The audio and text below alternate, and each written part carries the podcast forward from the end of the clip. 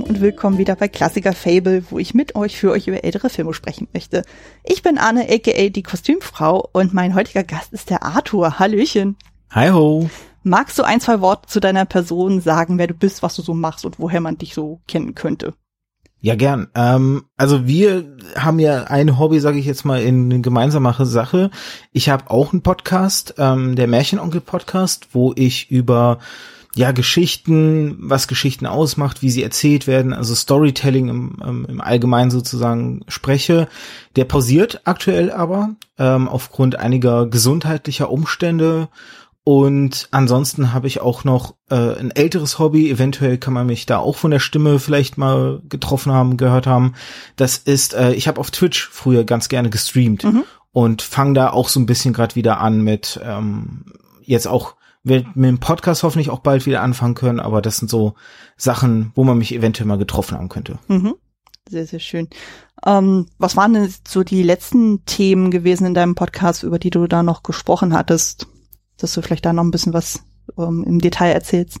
Ja, das waren tatsächlich eher ernstere Themen. Zum Beispiel hatte ich so Sachen wie ähm, Rassismus im, inwieweit sowas zum Beispiel dann so die Klischees und sowas, die man in Geschichten vielleicht hat, die man teilweise aber nicht erkennt, mhm. ähm, die dann eben auch Probleme machen, ähm, weil weil man einfach sensibilisierter sein müsste für für viele Dinge, die da halt auftreten. Ich meine, ich muss, kann mich da nicht ausnehmen. Ich kenne das ja auch, ne, dass man dann so ein Klischee vielleicht gar nicht wahrnimmt und erstmal im ersten Moment denkt, ja, was soll denn hier jetzt irgendwie problematisch sein an diesem alten Klassiker vielleicht, äh, ne, irgendeine alte Serie, ein alter Film oder sowas. Mhm. Ähm, dann habe ich auch als Thema zum Beispiel gehabt, witzigerweise äh, Studio Ghibli. Mhm. Und zwar so ein bisschen Studio Ghibli im Vergleich mit Disney, ob das quasi das Disney Japans ist, weil das ja ganz gerne doch auch so die Darstellung ist, wenn man ähm, Leute über Studio Ghibli reden hört. Mhm. Und das betrifft dich ja auch ein bisschen, weil du bist ja jetzt auch ein Elternteil. Ähm, inwieweit Eltern Geschichten aus ihrer Kindheit an die Kinder weitergeben mhm. sollten oder ob sie, ob die Kinder nicht eigene Geschichten für sich entdecken müssen und inwieweit das Vor- oder Nachteile hat. Das sind so die letzten drei Themen, sage ich jetzt mal, die ich hatte. Ja, ja gerade dieses Elternding finde ich auch super, super spannend, weil damit äh, beschäftige ich mich ja auch äh, extrem viel. Wie du schon sagst, ich bin ja auch Mutter und hatte dann auch dann relativ viel drüber nachgedacht, so von wegen so, naja, gerade so, was ich so vor allem so an Filmen ja, als Kind dann gesehen habe, wo ich mir im Nachhinein auch manchmal denke, oh Gott, oh Gott, oh Gott, ich hatte das vor einiger Zeit gehabt, ähm, ich habe ja als Kind ja, ich bin ja 86er Jahrgang, ähm, da habe ich ja unglaublich viel Animes ja auch gesehen. Also gerade so die mhm. RTL 2 Phase und sowas, ich denke mal, das kennst du ja auch. Und, äh, Die sind nur zwei Jahre auseinander, also ah, okay. von daher ja. Ja, dann ist es ja quasi so eine Altersgruppe. Und ähm, früher hat man ja wirklich alles geguckt, was ja irgendwie lief. Also das hat man nicht großartig hinterfragt und so. Und ähm, gerade wenn man dann als erwachsene Person dann nochmal drauf guckt, also bei mir war es dann zum Beispiel eben Mila Superstar und Sailor Moon, ähm, wo ich mhm. dann nochmal reingeschaut habe und wo ich dann schon dachte so, wow, also gerade Mila Superstar schon heftig teilweise von der Darstellung. Das ist ja irgendwie aus den 70ern so und das ist schon teilweise oh, von der ja. Darstellung schon ziemlich weird und so, wo manchmal das Gefühl hat, so, okay, was haben die Leute sich für Zeug reingeworfen, als sie das konzipiert haben. Und dann auch äh, das Thema Gewalt gegenüber Frauen ist ja auch da so ein Ding dann so, also wo dann der mhm. Volleyballtrainer zum Beispiel einfach mal die, äh, die Mädchen dann irgendwie schlägt, wo ich mir so denke, what? Also da wäre ich äh, sehr, sehr vorsichtig. Der hat die doch, glaube ich, auch mit so Volleybällen dann abgeworfen, so ja, als Trainingsmaßnahme ja, oder sowas, ne? Kann das sein? Genau, das wurde ja sogar im, im, Intro ja dann gezeigt, wo ich auch so dachte, alter, alter. Ja. Ähm, naja, oder bei Sailor Moon dann zum Beispiel mit den Stimmen, wo ich auch so denke, oh, das ist schon teilweise sehr anstrengend zuzuhören dann. Aber gleichzeitig gibt's dann so Sachen, wo ich mir denke, oh, also gerade jetzt zum Beispiel auch bezogen auf das heutige Thema Studio Ghibli, so ich hoffe so sehr, das irgendwann meiner Tochter zeigen zu können und ich hoffe, sie wird das mögen dann so bis zu einem gewissen Grad. Ähm, ich würde es aber auch akzeptieren, wenn sie sagt so, oh nee, das ist jetzt so kindisch oder was weiß ich. Wenn ich ihr versuche, irgendwelche, irgendwann mal so ein Musical zu zeigen, wenn sie sagt, oh nee, dieses Gesinge, oh nee, komm, geh mir bloß weg damit. Ähm, ich habe ja auch zum Beispiel dann von anderen Podcast-KollegInnen dann gehört, so wo es dann zum Beispiel hieß dann so, ja, äh, die wollten früher als Kinder zum Beispiel keine Realfilme dann gucken, weil für die war das so Erwachsenen-Ding. Und ich auch so denke, oh, es gibt so schöne Klassiker, dazu, die man auch als Kind genießen kann, so. Und mhm. das wird einfach eine super, super spannende Reise mal werden, so mit meiner kleinen Maus. Ich bin da mal gespannt, wie sie da so ein Tick, und das wird das so nach und nach so ähm, entdecken. Aber zumindest mag sie Totoro, habe ich schon festgestellt Wir haben ja so eine kleine Plüschfigur und jedes Mal, wenn sie das Totoro-Lied hört, also wir haben ja so eine Spotify-Playlist und da ist das Lied auch dabei, hm. dann schnappt sie sich sofort Totoro und fängt an, mit ihm zu tanzen, wo ich denke, ah, oh, das ist schon mal, oh. schon mal sehr, sehr schön. Oh, Herz allerliebst. Ja. Ähm, das, was du mit Mila gerade besprochen hast oder, oder erwähnt hast, so dieses, äh, dass du da drauf geguckt hast und dann teilweise, das teaser ich jetzt schon mal an, das hatte ich bei Kiki sogar auch an einer Stelle. Okay. Aber da kommen wir vielleicht dann später drauf. Ja, darüber reden wir dann. genau, du hast es schon so ein bisschen angeteasert. Ähm, ähm, genau, wir reden heute über den Film Kikis kleiner Lieferservice oder im Original Mayo no Takyubin. Ich kann kein Japanisch, ich versuche es so gut es geht zu erzählen. Von daher, wenn ich mich da. Du musst einfach monoton, also weil äh, im Japanischen wird keine Silbe wirklich betont, die werden relativ monoton äh, ausgesprochen. Ja, ich gebe mein Bestes auf jeden Fall. Ähm, genau, das ist ein japanischer Zeichentrickfilm oder besser bekannt als Anime. Das Ganze mit Elementen von Fantasy und Coming of Age. Und das Ganze basiert auf dem gleichnamigen Kinderbuch von Eiko Kadono von 1985. Der Film selber ist vier Jahre später entstanden, 1989. Und Regie führte Hayao Miyazaki den kennt man ja eigentlich von so schönen Klassikern wie eben Mein Nachbar Totoro, Prinzessin Mononoke, Shihiros Reise ins Zauberland und so weiter und so fort. Also ich habe tatsächlich alle mhm. Hauptwerke von ihm gesehen, von da bei mir ist er auf jeden Fall sehr, sehr äh, beliebt und so oder generell und in unserer Ehe ist er auf jeden Fall sehr, sehr wichtig. Ähm, an dieser Stelle noch ein Hinweis. Der Film wurde auch noch in anderen Podcasts besprochen bzw. erwähnt und daher an dieser Stelle ein Shoutout an das ABC des Films, Enough Talk, die filmische Begegnung, Filmlöwenen, Spätfilm und Welle Nerdpool. Also wenn ihr noch andere Meinungen zu diesem Film hören wollt, hört mal bei denen rein. Ich pack das in die Show Notes. Genau, dann kommen wir jetzt mal zum Vorverständnis. Was war denn so dein erster Berührungspunkt mit dem Film? Der ist tatsächlich so hintenrum entstanden, ähm, weil ich habe boah, das dürfte jetzt auch so locker 15, 16, 17 Jahre her sein, mhm. ähm, bin ich damals ähm, an Spirited Away, also Chihiros Reise ins Zauberland, damit erstmal mit Studio Ghibli halt in Kontakt getreten mhm. oder habe die da das erstmal wahrgenommen und dann erinnere ich mich, dass es dann nämlich so eine Fernsehreihe gab, so nach dem Motto jedes Wochenende ein Studio Ghibli Film, mhm. der dann irgendwie auf irgendeinem Kanal ausgestrahlt wurde. Und da habe ich dann versucht, alle sozusagen mal zu gucken, ähm, und da bin ich dann eben mit Kiki sozusagen ähm, in das erste Mal in Kontakt getreten, habe den das erste Mal gesehen und ja, für mich lieben gelernt auch. Mhm. Ja. Ich kann es bei mir auch nicht so hundertprozentig verorten, wann das war. Also es muss auch wieder so Ausbildungsstudienzeit gewesen sein, also zwischen 2009 und 2013 etwa. Ähm, ich habe den auf jeden Fall mit meinem Mann zusammen entdeckt. Also ich glaube, das war auch tatsächlich so im Rahmen von dieser Super RTL-Ausstrahlung. Ähm, also das wiederholte sich ja immer wieder mal. Und mhm. ähm, ja, zu dem Punkt komme ich dann noch später so, der Film ist uns auch sehr, sehr, sehr ins Herz gewachsen. Und ähm, ja, da, dazu nachher noch ein bisschen mehr beim persönlichen Eindruck. Also der hat schon eine sehr besondere äh, Bedeutung bei uns. Ähm, genau, ja. bevor wir jetzt in die Tiefe gehen, so gehen wir nochmal auf den Inhalt ein. Du darfst äh, als Gast ja den Film ja nochmal zusammenfassen. An dieser Stelle natürlich vorweg, wir spoilern natürlich. Und Mhm. Genau, für jene von euch, die den Film noch nicht gesehen haben sollten, ähm, schaltet kurz den Podcast hier ab, guckt den Film und dann kommt er einfach wieder. Genau, dann darfst du jetzt loslegen. Alles klar. Äh, und zwar geht es in Kikis kleiner Lieferservice ähm, um, naja, die namensgebende Kiki, eine junge Hexe, die mit ihrem sprechenden Kater Gigi von zu Hause, ja, auszieht, abreist, um ihr Hexenjahr alleine in einer fremden Stadt zu verbringen. Das ist da so eine Tradition und sie im, äh, mit ihrem 13 Jahren folgt quasi dieser Tradition. Sie hat auch konkrete Vorstellungen, wie diese Stadt aussehen soll, in der sie leben möchte und findet tatsächlich genau so eine Stadt, die diesen Wunsch entspricht.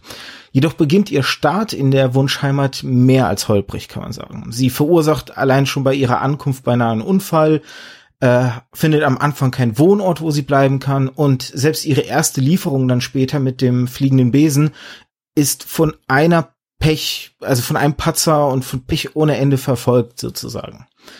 Aber sie ja, bei dieser ersten Reise verliert sie einen Gegenstand, der von einer im Wald lebenden Malerin namens Ursula aufgefunden wird und mit deren Hilfe sie letztendlich diesen ersten Auftrag erfolgreich abschließen kann. Sie schafft es auch oder hat es inzwischen dann auch geschafft, bei einer Bäckerin unterzukommen. Osono heißt die, äh, eine schwangere Bäckerin und dort lebt sie in so einer kleinen Kammer. ansonsten ist es auch so, dass dann etwas schleppend die ersten Aufträge ins Haus geflattert kommen, aber oder an einer Stelle sind dann auch plötzlich mehrere auf einmal und sie übernimmt sich so ein bisschen, ähm, woraufhin sie eine Einladung zu einer Party nicht wahrnehmen kann, die ihr eigentlich ja doch schon ein bisschen wichtig war und aufgrund dieser Lieferung, wo sie sich übernommen hat, äh, landet sie oder fliegt sie auch durch so einen starken stürmischen Regen und wird am Ende krank. Als es ihr dann so ein bisschen wieder besser geht, trickst Osono sie tatsächlich aus, weil ähm, sie schickt, äh, getarnt als Auftrag, ähm, Kiki zu Tombo. Das ist der Junge, der sie auch zur Party eingeladen hatte und mit dem sie auch vorher im Film immer mal wieder Berührungspunkte hatte. Ähm, sie ist dann so ein bisschen so, ne, hier, Osono, das wirst du mir büßen, aber ähm, andererseits freut sie sich auch, weil der Junge ihr davon erzählt, dass er so ein eigenes Flugzeug baut, sozusagen. Und er lädt sie dann auch ein, ein Luftschiff zu besichtigen, welches gerade aktuell in der Stadt repariert wird. Aber als sie dort ankommen und die Freunde von Tombo auftauchen, zieht sich Kiki halt verdächtig schnell auch wieder zurück und, und lässt den armen Tombo da irgendwie im Regen stehen. Also im sprichwörtlichen, weil da ist mal kein Regensturm hm. da. Ähm, das Verhalten von ihr frustriert sie anschließend selbst so ein bisschen und sie versucht sich bei ihrem Kater auszuweinen, der dann aber auch erstmal irgendwie das gar nicht beachtet, schon wieder abhaut und am nächsten Morgen stellt sie mit Schrecken fest, dass sie nicht mehr mit ihm reden kann, wie sonst den ganzen Film über. Und im gleichen Atemzug bemerkt sie, dass ihre Fähigkeit zu fliegen einfach weg ist. Sie kann es plötzlich nicht mehr. Und sie versucht dann auch verzweifelt, diese Fähigkeit wieder zu erlangen und, und ist dann irgendwie abends versucht sie so einen Hügel hinab zu rennen und dann also als Start mitzunehmen, damit sie wieder fliegen kann. Und dabei geht der Besen, den ihr ihre Mutter eigentlich mit auf die Reise gab, zu Bruch. In dieser ja, Phase der Krise begegnet sie Ursula dann wieder, die quasi von den Problemen von Kiki mitbekommt und so das Gefühl hat, ja, du brauchst irgendwie hier mal eine Auszeit, komm doch zu mir in den Wald ähm, verbring da einfach mal ein bisschen, bisschen mit mir die Zeit, mach eine Pause, zieh dich zurück. Und in einem Gespräch daraufhin, auch in dem Wald, dann in, so, so, so ein bisschen Pyjama-Party-mäßig liegen die da und sprechen und dann vergleicht Ursula diese Situation von Kiki mit ihren eigenen künstlerischen Blockaden und meint quasi daraufhin, Kiki müsse einfach nur es weiter versuchen, so im übertragenen Sinne sozusagen, weil sie sagt dann, hier, ich mal auch dann immer weiter, immer weiter, bis diese Blockade einfach weg ist. Nachdem Kiki zu Hause wieder ist, bekommt sie eine Einladung von der vorherigen Kundin, die ihr eine Torte gebacken hat, was Kiki auch total zu Tränen rührt, weil sie da natürlich in diesem, in dieser Phase sich so alleine fühlt und alles und dann plötzlich dieses Geschenk überreicht wird. Doch leider kann sie sich nicht lange darüber freuen, denn ähm, bei dieser ähm, ehemaligen Kundin läuft ein Fernseher und sie bekommt mit, wie dieses Luftschiff, was sie ja auch besichtigt hatte, aufgrund eines Sturms weggerissen wird und sie sieht im Fernseher, wie Tombo noch an so einem Seil dranhängt und mit diesem Luftschiff weggezerrt wird. Ja, und so muss sie quasi, um Tombo zu retten, ihre Kräfte wiederfinden.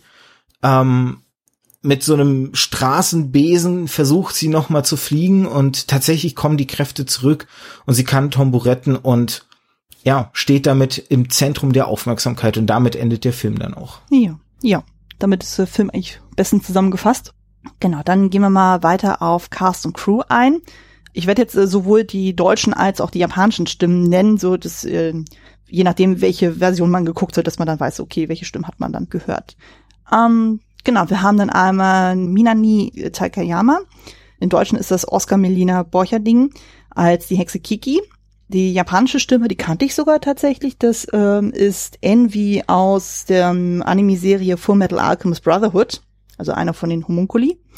Dann haben wir Rei Sakuma, beziehungsweise Jochen Bendel als Kikis Kater Gigi.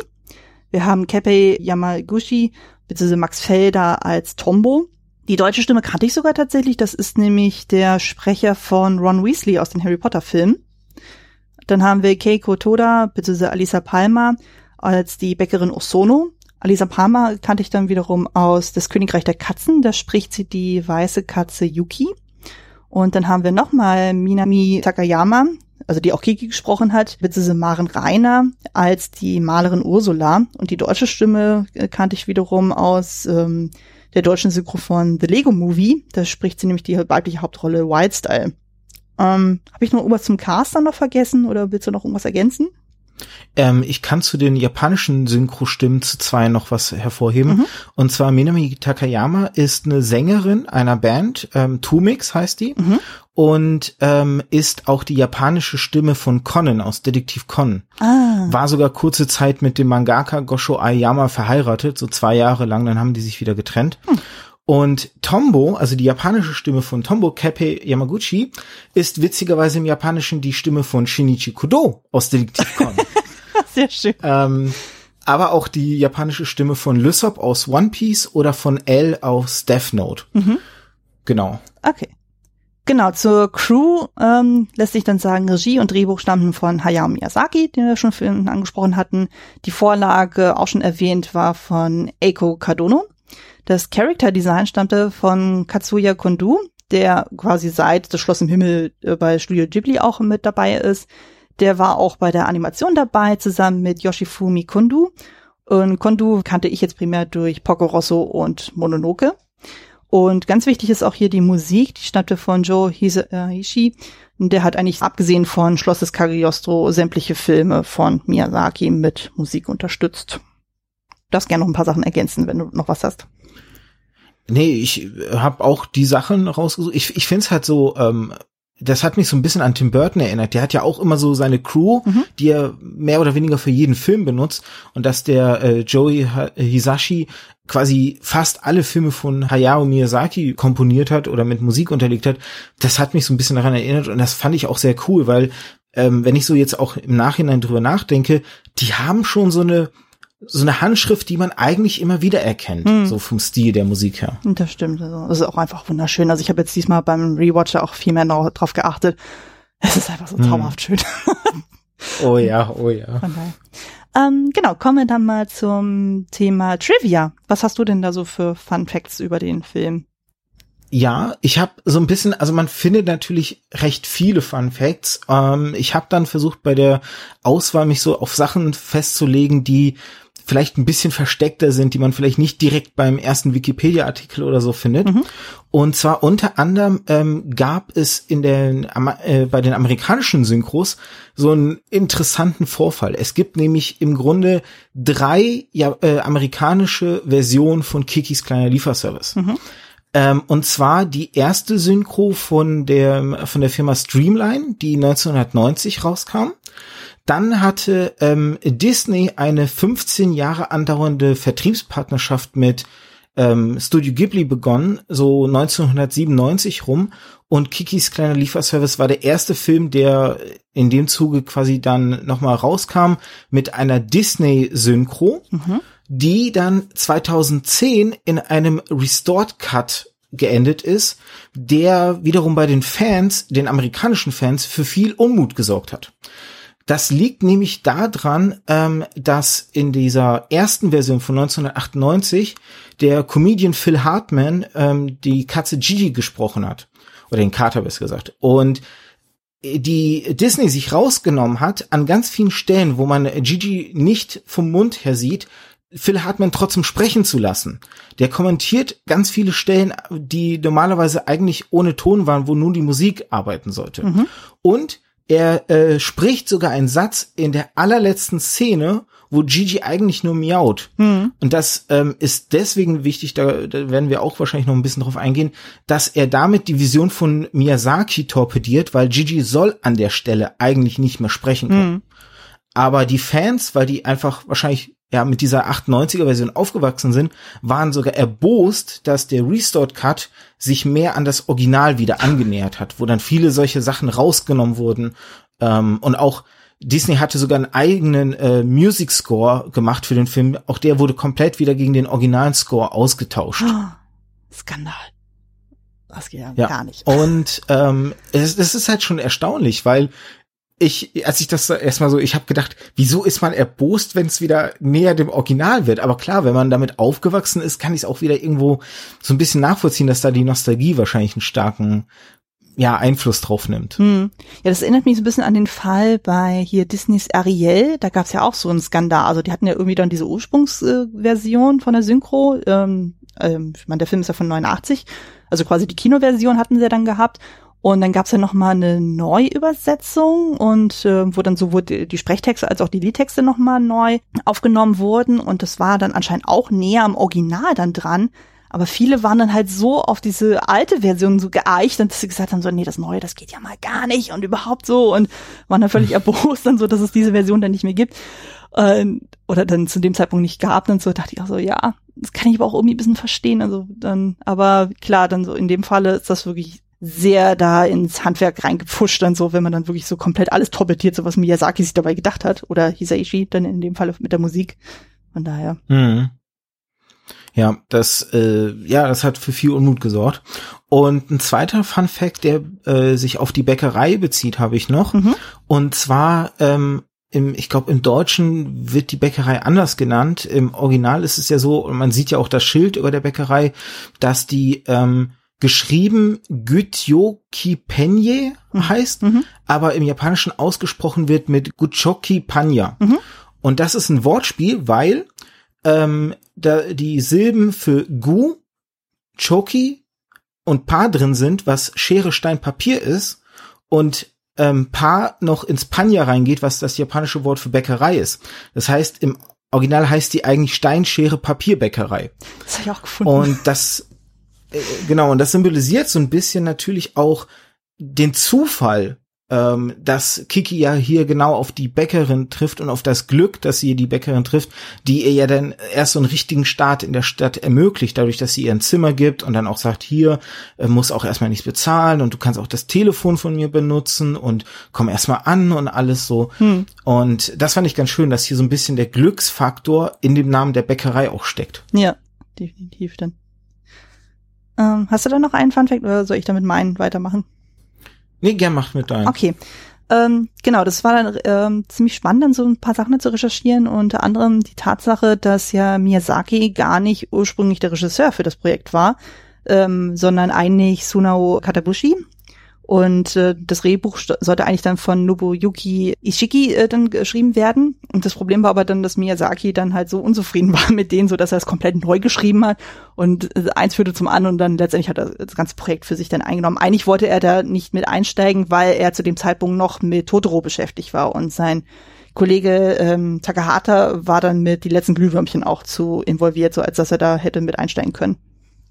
Und ähm, genau die Stadt, in die dann Kiki dann äh, fliegt, dann so und dort dann halt ihr Hexenjahr verbringt, die ist so an so eine skandinavische Stadt dann orientiert so und Miyazaki und sein Team, die machen das ja immer so, wenn sie dann für einen Film ein Konzept erarbeiten, dann fahren sie ja immer dann in bestimmte Städte oder Länder so, um sich da Inspirationen auch zu holen und in dem Falle von der Stadt Koriko ist es dann so, dass dann gerade die Städte Stockholm und Visby da sehr großen Einfluss hatten. Also ähm, selbst wenn man nie vor Ort war, sozusagen, man erkennt da schon so einen ziemlichen europäischen Flair, dann einfach so wie die Architektur dann ist, also gerade mit den ganzen Fachwerkhäuschen so und wie die Straßen dann so sind so und vom Verkehr her, das ist einfach sehr, sehr zauberhaft.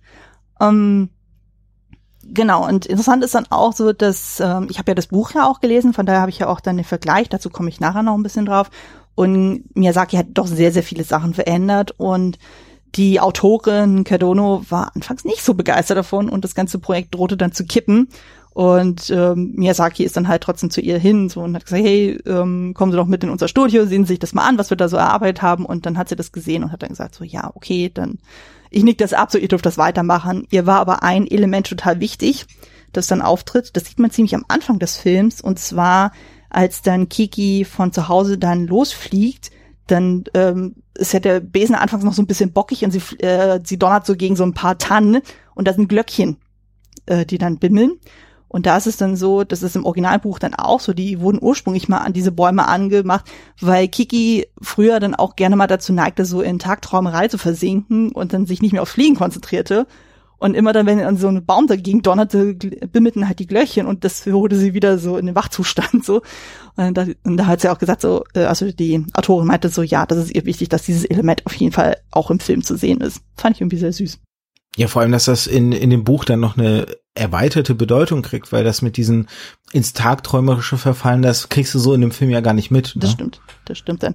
Genau, und ein Funfact noch, äh, und zwar ähm, betrifft es den Status von Kiki generell, also von der Figur. Und zwar hat die in Japan einen ähnlichen Kultstatus wie bei uns Bibi Blocksberg. Und aufgrund des Erfolges des Buches und des Films so gab es dann noch fünf weitere Bücher dann zu Kiki. Das fand ich dann auch sehr interessant. Also im Grunde genommen so das erste Buch, was es ja dann gibt, so das, das habe ich ja auch dann gelesen und das, was man größtenteils dann auch im Film sieht, das ist quasi ihr komplettes erstes Hexenjahr, bis zu dem Moment, wo sie dann ihre Familie dann besucht und dann am Ende doch wieder zurückfliegt. Ähm, aber es war mir auch nicht so bewusst, dass so ähm, der Status dann von Kiki dann so enorm groß ist in Japan. Ich dachte immer, es ja. wäre so, so eine ganz kleine Geschichte, aber anscheinend ist es dann doch deutlich bedeutsamer gewesen. Oder ist es dann immer noch? Ähm, ich hätte tatsächlich noch was zu deinem äh, Funfact mit Stockholm äh, als Ergänzung. Ja. Und zwar ähm, Miyazaki war schon in den 70ern einmal in Stockholm. Da hat die Stadt nämlich so diesen Einfluss auf ihn genommen. Also er war so begeistert von der Stadt, weil er ursprünglich die Rechte an Pippi Langstrumpf sichern wollte. Mhm. Aber Astrid Lindgren hat sie ihm nicht eingeräumt. Ja, das ist so. Und dann sozusagen hat er sich an Stockholm erinnert, als er an Kiki gearbeitet hat und hat da diese Einflüsse mit reinkommen lassen. Mhm. Das wäre so schön gewesen. Also ich hätte äh, könnte mir ähm, oder ich hätte mir vorstellen können, so von ihm eine Pippi Langstrumpf-Version, das wäre schon ziemlich cool geworden. Also der hätte bestimmt so ein paar tolle Einfälle drin gehabt, aber es sollte halt nicht sein. Ähm, ja. Genau, dann kommen wir jetzt mal zum Release des Films. Ähm, in Japan hatte der Film Premiere am 29. Juli 89. In Deutschland kam er nie in die Kinos. Äh, der hatte dann erst 2007, also genauer gesagt am 6. April 2007, äh, seine TV-Premiere auf Super RTL. Also das wird wahrscheinlich der Zeitraum gewesen sein, wo du das auch gesehen hast. Ähm, mhm, roundabout. Ja. Und von den Einspielergebnissen her äh, hat der Film 4,3 Milliarden Yen äh, dann eingespielt bei einem Budget von 800 Millionen Yen. Also im Grunde hat der Film das Fünffache eingespielt von dem, was er gekostet hat. Also im Vergleich dazu, also wenn man das auf heute umrechnet, so wären das 32,7 Millionen Euro im Vergleich zu 6,1 Millionen Euro. Also das ist schon enorm, enorm viel. Und genau, der war halt ein riesiger Erfolg in Japan und war auch der erfolgreichste Film im Jahr 1989. Kam entsprechend auch bei den Kritiken sehr gut an und hat dann auch äh, alle möglichen Filmpreise dann abgeräumt, also vor allem in Japan, so gerade so im Bereich ähm, beste Animationsfilm, besser Film generell, beste Regie, dann noch so ein paar Special Awards dann. Also der war schon sehr, sehr erfolgreich. Ähm, charmant fand ich dann auch so von 1993 bis 96 gab es in Japan eine Musical-Adaption des Films stelle ich mir auch irgendwie sinnlich vor, sondern wie das gemacht haben, aber kann man ja durchaus machen. So, wenn man dann irgendwie so mit, äh, mit Sein und sowas arbeitet, dann kann man das ja durchaus imitieren, so wie sie dann rumfliegt. Hat ja ähm, in gängigen Musicals wie ja heutzutage mit Mary Poppins oder Tarzan funktioniert das ja auch, dass man ja dann über das Publikum fliegen kann oder so. Weiß nicht, wie ausgefeilt das damals war, aber das klingt auf jeden Fall sehr süß. Ähm, 2014 gab es dann nochmal eine Realverfilmung des ähm, Stoffes der dann ungefähr die ersten drei Bücher der Kiki-Reihe dann umfasst. In Miyazakis Film, wie gesagt, ist ja nur der erste Band. Ähm, die Realverfilmung kam aber deutlich, deutlich schlechter weg. Also der hat bei der IMDb eine Wertung von 5,7 von 10. Also ich habe nur den oh. Trailer gesehen und ich fand schon so, oh, das sieht schon sehr, sehr, ja, sehr billig produziert aus. Also äh, ich hatte dann was gelesen von wegen so, ja, das Problem war einfach, dass die Hauptdarstellerin viel zu alt war. Also die wirkte einfach nicht wie eine 13-jährige kleine Hexe. Hm. Ähm, und das CGI soll auch sehr, sehr grottig sein. Also ähm, es klang jetzt für mich nicht so nach etwas, was ich unbedingt nachholen müsste. Ähm, ich habe mich auch nicht getraut, den Trailer zu gucken, weil ich habe das auch gefunden und ich habe ich hab mich eigentlich nicht getraut, den anzumachen und zu gucken. Ja, das ist, äh, also ich hatte das Gefühl, das war vor allem so extremes Overacting auch, so was man da gesehen hat. Und dachte ich auch so, mm, nee, das muss nicht sein. Naja, und äh, jetzt zu Miyazakis Film. Ähm, heutzutage wird er eigentlich sehr gut bewertet. Also bei Letterboxd hat er eine Wertung von 4,1 von 5 Sternen und bei der IMDb eine 7,9 von 10. Also schon deutlich über Durchschnitt. Ist schon sehr, sehr schön. Mhm. Ähm, genau, dann würde ich noch mal so ein paar Sachen zum Buch noch erzählen. Das fand ich eigentlich sehr, sehr spannend. Ich habe das ja jetzt im Rahmen des Podcasts ja dann auch gelesen und da sind mir so ein paar Sachen dann doch extrem aufgefallen. Mhm. Vorweg lässt sich sagen, die Idee zum Buch entstand ähm, durch eine Zeichnung von Cardonos damals zwölfjähriger Tochter, die eine junge Hexe auf einem Besen gezeichnet hat. Da dachte ich so, oh, das ist ja eigentlich auch eine schöne Idee, dann aufgrund der Zeichnung eines äh, seines eigenen Kindes dann so eine ganze Reihe dann zu entwickeln. Das fand ich sehr charmant. Und genau, ihr war es dann auch unbedingt wichtig, dass Kiki wirklich nur das Fliegen als Hexeneigenschaft hat, dass sie dann halt dazu animiert ist, dann auch bei Problemen sich dann halt selber darüber Gedanken zu machen, wie sie das löst, also und das nicht durch Hexenmagie dann irgendwie dann beheben kann, wie das ja, was ich zum Beispiel bei Bibi Blocksberg wäre oder so. Das fand ich ja durchaus, also dass quasi im Grunde eigentlich nur ein normales Mädchen ist, wie jeder das andere auch, nur halt, dass sie ja. mit dem Besen fliegen kann. Das fand ich interessant. Ähm, das Buch ist viel, viel episodenhafter erzählt, also vor allem ab dem Punkt, wo Kiki eben in der neuen Stadt dann ist. Also dann trifft sie eigentlich in jedem Kapitel immer jemand Neues, dann so im Rahmen ihrer Aufträge. Und das endet dann halt damit, dass dann, also man sieht ja auch die, ähm, man kriegt ja auch die ganzen Jahreszeiten auch mit und am Ende das dann wieder Frühling, dann besucht sie halt auch ihre Familie und ähm, merkt dann so nach, also eigentlich wollte sie zehn Tage dort bleiben und dann merkt sie aber schon nach fünf so, oh nee, eigentlich will ich doch wieder zurück, so, äh, ich will wieder zu Osono, ich will zu meinen Kunden, ich will zu Tombo und hm, hm. Äh, und dann die Mutter dann auch so, ja, ja, so, ich hatte den Drang auch damals als Kind so, flieg mal wieder. und dann kommt sie wieder zurück nach Koriko. Ähm, genau, im Buch ist es so, dass äh, tatsächlich Kiki nur das Talent zum Fliegen dann hat. Im Film ist es aber wiederum so, dass dann angedeutet wird, dass sie dann irgendwann doch noch mehr Kräfte entwickelt. Das fand ich dann auch interessant, dass man das Detail dann äh, doch so umgebaut hat. Ähm, Tombo ist im Film zum Beispiel auch viel, viel präsenter als im Buch. Im Buch ist er, glaube ich, in drei Kapiteln wenn überhaupt. Ähm, also nicht wirklich äh, so überpräsent. Und die lernen sich auch unter ganz anderen Umständen kennen. Im Film taucht er ja schon sehr, sehr früh auf. Im Buch ist er irgendwie erst nach, der, nach dem ersten Drittel oder in der Hälfte dann da. Ähm, was noch viel, viel gravierender ist, ist die Tatsache, dass Kiki im Buch keine Krise durchlebt. Sie verliert die Fähigkeit zum Fliegen nicht, sie verliert die Fähigkeit mit GT zu sprechen nicht. Also das ist einfach äh, eine Geschichte, die einfach so vor sich hin plätschert, dann quasi dann, die einfach ihre kleinen Mini-Abenteuerchen erlebt und äh, ja, dann halt am Ende ihre Familie besucht. Und ähm, genau, der Plot rund um Gigi und die Nachbarskatze fehlt auch komplett. Das hat Miyazaki sich auch dazu ergänzt. Und ähm, genau, auch interessant ist dann halt die Rettungsaktion am Ende mit dem Zeppelin. Also das mit dem Zeppelin taucht auch überhaupt nicht vor. Also im Grunde hat Miyazaki da eine Episode aus dem Buch genommen, die viel, viel, viel früher dann schon stattfindet, also schon im ersten Drittel. Und zwar ist es so, dass ähm, Kiki dann das erste Mal den Strand besucht, was eigentlich so sehr absurd ist, weil sie schämt sich dann auch irgendwie so von wegen so, ja, sie kann überhaupt nicht schwimmen und so. Und Osono leiht ihr so nach einem Badeanzug und so. Und sie ist da erst so ein bisschen befangen und so, aber dann findet sie es doch eigentlich ganz cool. Und dann kommt er eben so eine Ansage von wegen so, ja, es zieht irgendwie ein Sturm auf. Und äh, Kiki nimmt das erst auch nicht so richtig ernst. Und dann ist es tatsächlich so, dass dann so ein Sturm kommt. Und die Leute versuchen dann halt den Strand zu evakuieren. Und das Problem ist aber dann, dass dann ein Junge dann auf einem ähm, Schlauchboot dann irgendwie ins Meer hinausgetrieben wird. Und Gigi ist auch noch dabei. Und genau, dann passiert eben die Rettungsaktion. Kiki versucht dann eben mit Hilfe des Besens dann den Jungen und ihren Kater zu retten. Das Problem ist aber, ihr, äh, ihr eigener Besen ist weg. Der ist dann irgendwie abhandengekommen und sie hat außerdem eingegriffen, der ähnlich aussah. Und ähm, genau, und dann sieht man das, was wir im Film dann auch haben, so dieses so, ja, sie versucht dann mit einem sehr bockigen Besen dann jemanden zu retten. Und im Buch wird es dann so erklärt, dass das Tombo war, der die Besen geklaut hat, eben aufgrund der Recherche für seinen Flugclub.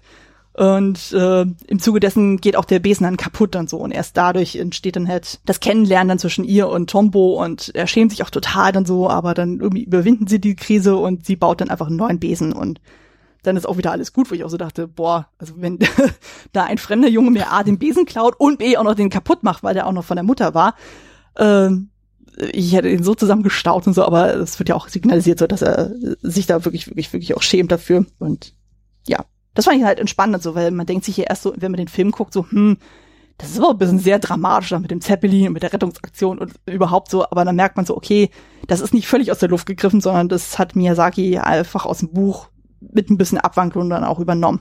Hm. Ja. Ähm, ich finde vor allem auch, wie du das jetzt beschrieben hast, mit dem, ähm, dass Tombo ja schuld ist an dem zerbrochenen Besen, erklärt auch eher, warum Kiki vielleicht am Anfang ihn dann äh, nicht gemocht hat, als im Film, wo ich das sehr seltsam fand bei ihrem ersten Aufeinandertreffen, warum sie sofort ähm, ihm gegenüber so so abweisend war und so nach dem Motto hier äh, so, so auch so fast schon ein bisschen arrogant ihm gegenüber äh, rüberkam. Hm, ich kann das durchaus nachvollziehen.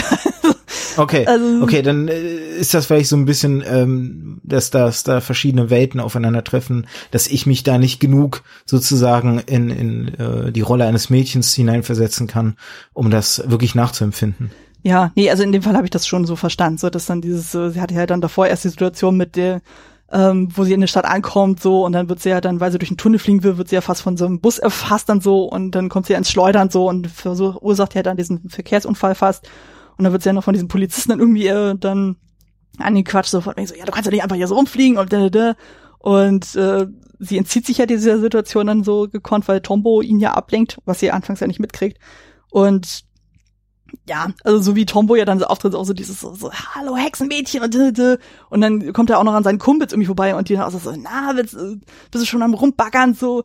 Also gerade wenn du ein unsicheres 13-jähriges Mädchen bist, ich kann das sehr gut nachempfinden. Ich habe solche Situationen eh nicht erlebt und äh, ich kann sie okay. sehr gut nachempfinden, dass man sich in dem Moment dann doch ein bisschen sehr blöd angebaggert fühlt, so dass man sich dem versucht zu entziehen. Also das hm, äh, fand hm. ich schon sehr, sehr plausibel von ihrer Sicht aus.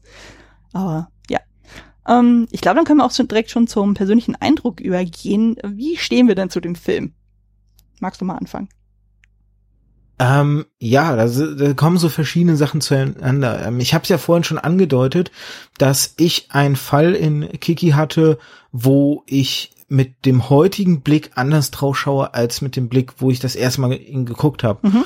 Und zwar ist das nämlich genau äh, oder hat das mit Tombo zu tun. Mhm. Ich fand Tombo nämlich generell sehr aufdringlich mhm. und sehr unangenehm. Also mhm. es war so irgendwie so eine, so eine, so ein bisschen so diese Trope ähm, von dieser Figur, die, weiß ich nicht, hartnäckig bleibt und dann werden sie Freunde. Mhm. Und ich denke mir so, wenn ich jemanden hätte, der ständig irgendwie ähm, ja, mich aufsucht, äh, versucht irgendwie mit mir ins Gespräch zu kommen, obwohl ich da überhaupt keinen Bock drauf habe, werd ich da irgendwann befreundet mit dem? Eher hm. nicht. Hm. So, und das ist dann so, da war es richtig unangenehm, das zu sehen, ähm, wie, wie er da immer wieder, wie er sie dann ja auch im, in der Bäckerei aufgesucht hat, um da diese, diese Einladung, ähm, ihr ja fast ja schon aufgezwungen hat und dass Osono da ja auch so ein bisschen irgendwie reingespielt hat, um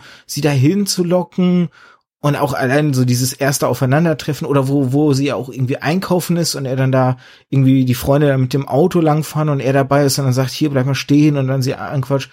Äh, ich empfand ihn richtig als übergriffig. Hm. Stimmt, ja. Den Eindruck hatte ich aber dann auch so zwischenzeitlich, wo ich auch so dachte, mm, da, ich meine, gut, man äh, kann ja das noch so halbwegs relativieren im Sinne von, das sind Teenagers, die wissen es einfach nicht besser. Mhm. Aber klar, wenn man so als Erwachsener drauf guckt, also denkt man sich auch so, mm, das ist schon ein bisschen tricky so. Ähm, aber abgesehen jetzt von dem Fakt und so, ähm, magst du den Film dann trotzdem noch so halbwegs oder sagst du dann so, nee, das ist schon ja, so ja, ja, doch. Also Gigi ist so absolut meine Lieblingsfigur, mhm. ähm, der halt auch so total vielschichtig ist, weil für mich symbolisiert ähm, Gigi auch Kikis Ängste, weil egal was ist, er ist nämlich immer die zweifelnde Stimme. Also mhm. ähm, wo sie am Anfang in der Stadt da ankommt, da fragt er so, ja, wir können ja auch irgendwie noch mal weiterreisen und eine andere Stadt finden. Oder ähm, als sie überhaupt losreisen, fragt er so, ja, ist das denn überhaupt schon eine gute Idee? Jetzt wolltest du nicht erst in einem Monat losreisen?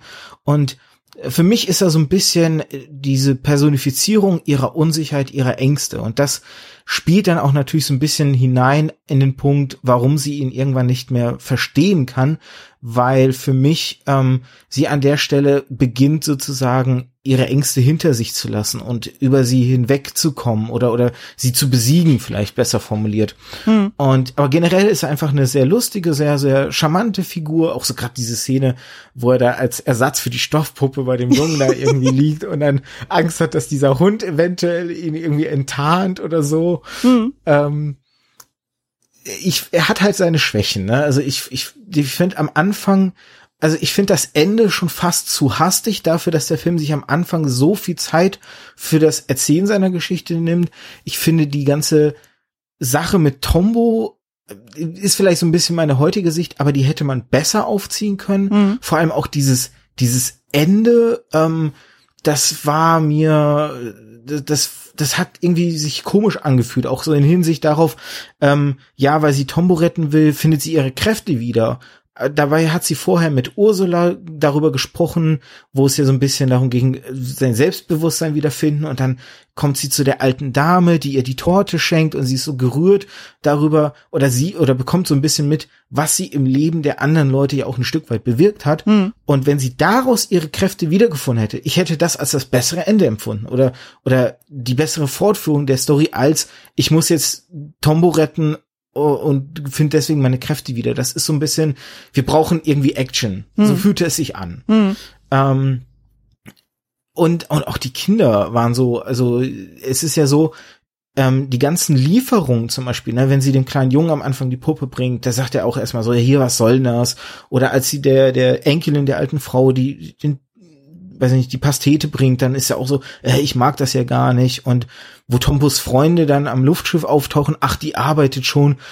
Das, das fand ich in, das fand ich eigentlich cool, weil es so ein bisschen diesen Konflikt auch äh, irgendwie wiedergegeben hat zwischen Kiki, die jetzt irgendwie selbstständig werden muss, und diese ja fast schon betuchteren Personen, die so einfach nicht sie nachempfinden können. Und mhm. das waren so, da, da sieht man die Vielschichtigkeit, die in dem Film auch drin steckt. Ja. Ähm, natürlich muss man so ein bisschen auch die sehen wollen, weil wenn ich jetzt daran denke, ne, mit damals, als ich den das erstmal gesehen habe, da habe ich einfach nur die schöne märchenhafte Geschichte von einem Mädchen, was auszieht, um äh, einen Lieferservice äh, da irgendwie aufbaut.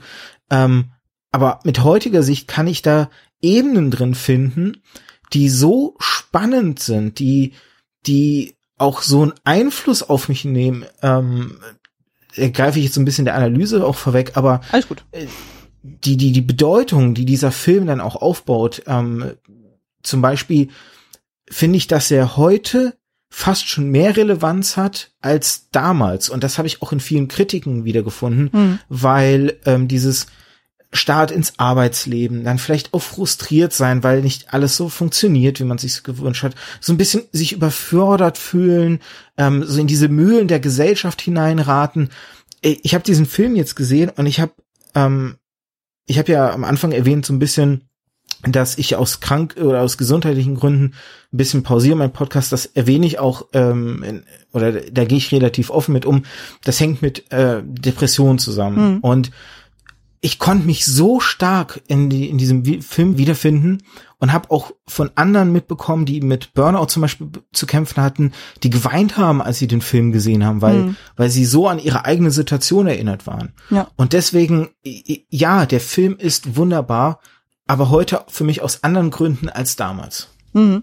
Ja, also für mich äh, hat der Film auch eine unglaubliche Relevanz dann gewonnen. Also ich liebe den einfach sehr ähm, weil ich mich auch aus etwas anderen Gründen dann einfach unglaublich gut mit Kiki identifizieren kann. Also dieses gerade so, äh, man muss relativ früh ausziehen, so man muss gucken, wie man seinen Lebensunterhalt dann bestreitet und so, wie man mit Menschen umgeht, insbesondere wenn man selber total unsicher ist, äh, wie das ist, wenn man nicht wertgeschätzt wird für das, was man tut und so.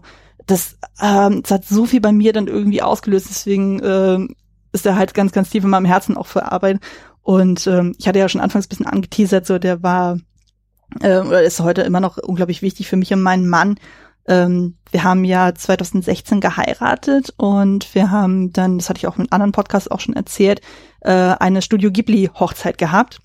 Und da hat man so ein bisschen den Fokus gelegt auf äh, Totoro, Mononoke, das Wandelte Schloss und eben halt auch Kiki.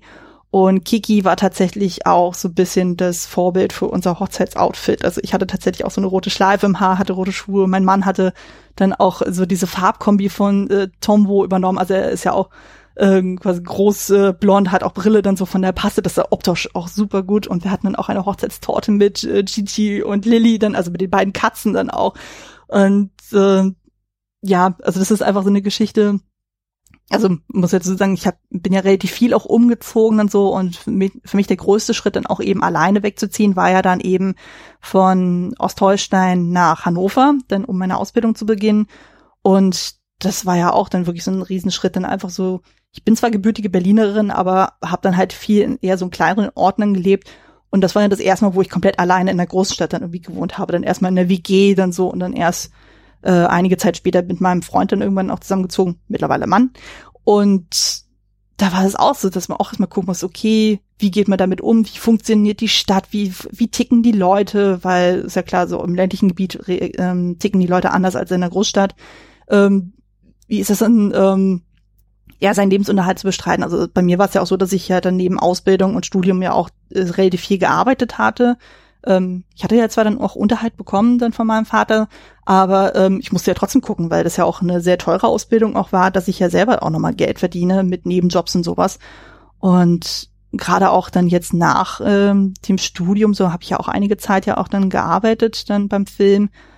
Und wo ich dann auch gemerkt habe, so, boah, also wenn du da keine gute Work-Life-Balance dann hast, so, das kann sehr, sehr schnell frustrierend sein. Und ich hatte dann auch irgendwann den Punkt, wo ich dann einfach äh, das dann hinterfragt habe, von wegen so, okay, will ich das überhaupt so weitermachen?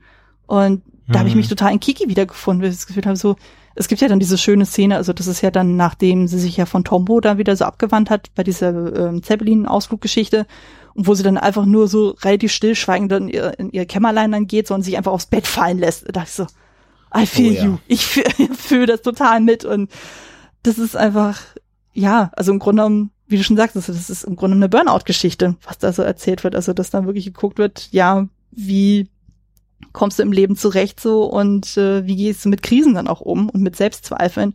Und gerade als 13-jähriges Mädchen kann ich das sehr gut empfinden. Also das wird ja auch ganz am Anfang von der einen Nachbarin irgendwie auch gesagt, dann als sie noch zu Hause ist, so von wegen so, oh, mit 13, das ist doch super früh, ne, so ist sie da überhaupt schon so selbstständig? Mhm. Und die Mutter so, mhm. ja, ja, nee, das ist Tradition, das passt schon. Und dann dachte ich auch so, boah, also mit 13 allein in der Großstadt. Und das fand ich ja auch so spannend, so, das war mir jetzt auch nicht mehr so bewusst gewesen beim Schauen. Sie geht ja unglaublich hitzköpfig an die Sache rein. Also im Buch wird ja irgendwie gesagt, so, ja, ähm, sie sagt dann irgendwie fünf Tage vorher Bescheid und hier ist es quasi am selben Tag so von wegen so, okay, ich habe beschlossen, heute fliege ich. Also, ja. Da dachte ich also, oh, so ein bisschen Vorbereitungszeit wäre, hätte ihr, glaube ich, gut getan. Dann wäre sie, glaube ich, nicht so aufgeschmissen gewesen. Aber gut, äh, als Teenager tickt man ja noch mal ein bisschen anders.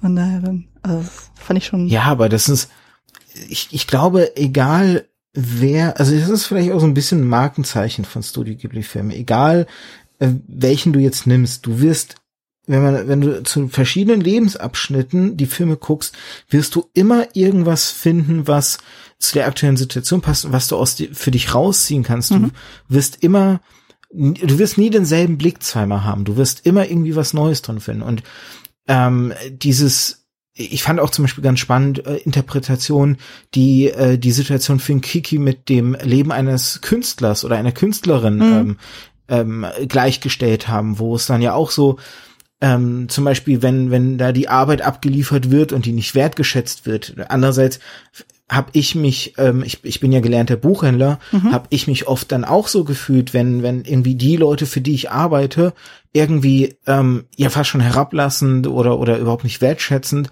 deine Arbeit irgendwie kritisieren oder oder bewerten oder sowas. Ne? Ich meine, mhm. zum Beispiel auch dieses diese Enkelin, als sie da irgendwie triefnass ankommt, ne, um diese warme Pastete und die erstmal so äh, wer bist du denn? Und du bist ja total nass und der Korb ist irgendwie nass, als sie den übergeben will und so.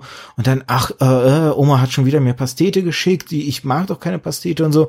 Und du siehst sie dann auch wie sie zerbricht, weil sie hat sich so viel Mühe, sie hat so viel Einsatz geschickt, damit diese Pastete fertig wird hm. davor. Ne? Sie hat ja eigentlich, Gigi sagt die ganze Zeit, du kommst zu spät zur Party, deswegen sie, äh, das schaffe ich schon, das schaffe ich schon.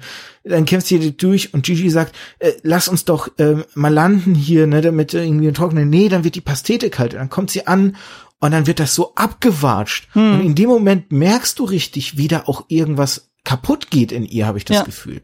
Weil dann ist ja wirklich so dieses, ähm, ich glaube, dann kommt ja auch diese Szene, die du beschrieben hast, und ich glaube, gefühlt hat die jeder bestimmt schon einmal in seinem Leben auch genauso umgesetzt. Hm. Für so wirklich dieses ins Bett fallen lassen.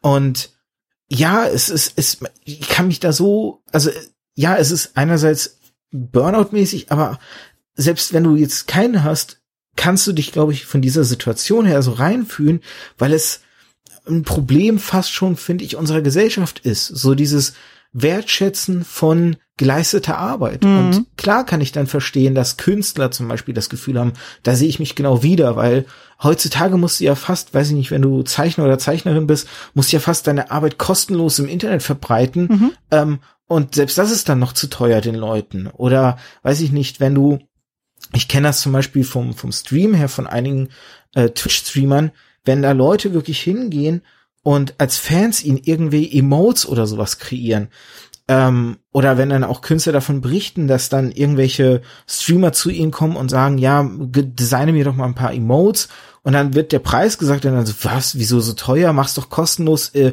ich mach dann Shoutout für dich und dann kriegst, es ist doch Werbung und sowas. Hm.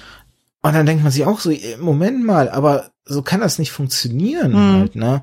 Und deswegen kann ich schon verstehen, wenn Leute sagen, dieser Film hat heutzutage fast mehr Aktualität und passt fast mehr in die Zeit besser rein, als er es 89 getan hat. Mhm. Weil das Gefühl kriegt man schon ein Stück weit so. Ja. ja, was ich auch unglaublich spannend finde, ist ja auch in dem Film so, das wird ja auch thematisiert ähm, durch den Ausflug bei Ursula, also bei der Malerin, das Thema Self-Care. Also es geht ja auch wirklich ganz mhm. viel darum, so dieses so, ja, ähm, ich meine, das Problem ist ja auch so, Kiki ist ja auch totales Arbeitstier, denn so, als dann zum Beispiel da das mit dieser Pastete ist, dann ähm, soll sie ja dann irgendwie bezahlt werden, obwohl ja das Essen noch nicht fertig ist und sie noch nicht die Lieferung gemacht hat. Und sie gesagt hat so, nein, äh, ich kann auch irgendwas tun und so. Also die ist dann wirklich dann so eifrig dabei, dann auch noch irgendwie beim ähm, Holzofen anschmeißen und helfen und noch Lampen austauschen und hast du nicht dann gesehen, so von wegen so, ja, ich muss doch was tun für das Geld und so. Und ähm, ja, in dem Fall dann quasi eben so äh, Arbeit und Freizeit äh, dann gar nicht so richtig ausbalanciert kriegt und äh, dann entsprechend dann auch krank wird, wo du auch merkst, so, ja, äh, es gibt einfach irgendwann einen Punkt, so, da musst du echt auf dich aufpassen, so. Und dann ist es natürlich auch gut, wenn dann eben Ursula kommt und sagt, hier, ähm, komm mal aus der Szenerie raus, wir machen jetzt mal Urlaub bei mir, so, und sie dann einfach mal auf komplett andere Gedanken kommt, so, und sie auch wirklich sehr wichtige Sachen sagt, so, von wegen so, auch sie hatte Krisen und sie brauchte auch mal Abstand zu den Sachen, so, also, ich meine, ich habe ja selber was Künstlerisches gelernt, eben durch Kostümbild und Schneiderei, und da weiß ich das auch so, wenn du das irgendwie dann quasi nur noch so am Fließband machst, dann hast du irgendwann keine kreativen Ideen mehr. So, dann hilft es ungemein, wenn du einfach mal rausgehst und sagst und so, okay, ich beschäftige mich mal mit was völlig anderem, so, was überhaupt nichts mit dem zu tun hat, was ich sonst immer mache, um da auf neue Gedanken zu kommen. Und ähm, ich merke das ja jetzt zum Beispiel auch ähm, aktuell durch mein Elternsein viel mehr, dass man dann auch auf einmal völlig andere Prioritäten kriegt, indem man einfach mal aus dem gewohnten Umfeld rauskommt. Und dadurch, dass ich ja mhm. als auch ein bisschen pandemiebedingt dann halt äh, jetzt viel Zeit mit meiner Tochter dann einfach äh, fast den ganzen Tag verbringe, dann merke ich auch einfach so, wo ist für mich der innere Fokus? Dann so, was ist mir äh, wichtig? Dann so, will ich mich kreativ austoben? Geht es mir darum, Geld zu verdienen? Geht es mir darum, auch auf mich zu achten, Zeit mit meiner Familie auch zu haben? Äh, dass man da einfach für sich das nochmal austariert, so um zu gucken, was ist einem denn auch wichtig? Und äh, wie du auch sagst, also das ist ja auch eine Sache vom Alter. Also zum Beispiel mit Anfang 20, als ich die Ausbildung begonnen hatte, hatte ich ja völlig andere Prioritäten als jetzt mit Anfang 30 oder Mitte 30 mittlerweile. Und ähm, das ist einfach super, super spannend so. Und von daher finde ich, trifft der Film ja auch einfach einen absolut wahren Kern so. Und das, was du auch meinst, äh, mit dieser Parallel zu den Künstlern, das hatte ich auch gesehen. Es gibt ja dann von The Take da ein Essay bei YouTube, das werde ich auch in die Shownotes packen, wo jetzt zum Beispiel auch gesagt wurde, so von so einem, äh, so einem Diagramm, glaube ich, war das dann, so dass dann tatsächlich dann in Amerika nur zehn Prozent von denen, die was Künstlerisches studiert haben oder gemacht haben vorher, dass die auch in dem Beruf dann bleiben, wo ich dachte, zehn Prozent ist nicht viel. Das ist wirklich eine harte Nummer dann so. Ich dachte, wow, also viele lassen das dann tatsächlich so hinter sich dann. Und ähm, auf irgendeinen Punkt wollte ich gerade hinaus. Ähm, ja, was ich auch interessant war, war dann halt in dem Falle, ähm, das war mir auch vorher nicht so richtig bewusst gewesen, als ich das erstmal gesehen hatte, aber hier wird ja auch viel so dieses ähm, Unterordnen dann auch äh, thematisiert. Also von wegen, Kiki muss ja dann die ganze Zeit dieses schwarze Kleid dann tragen, weil das ist ja Tradition.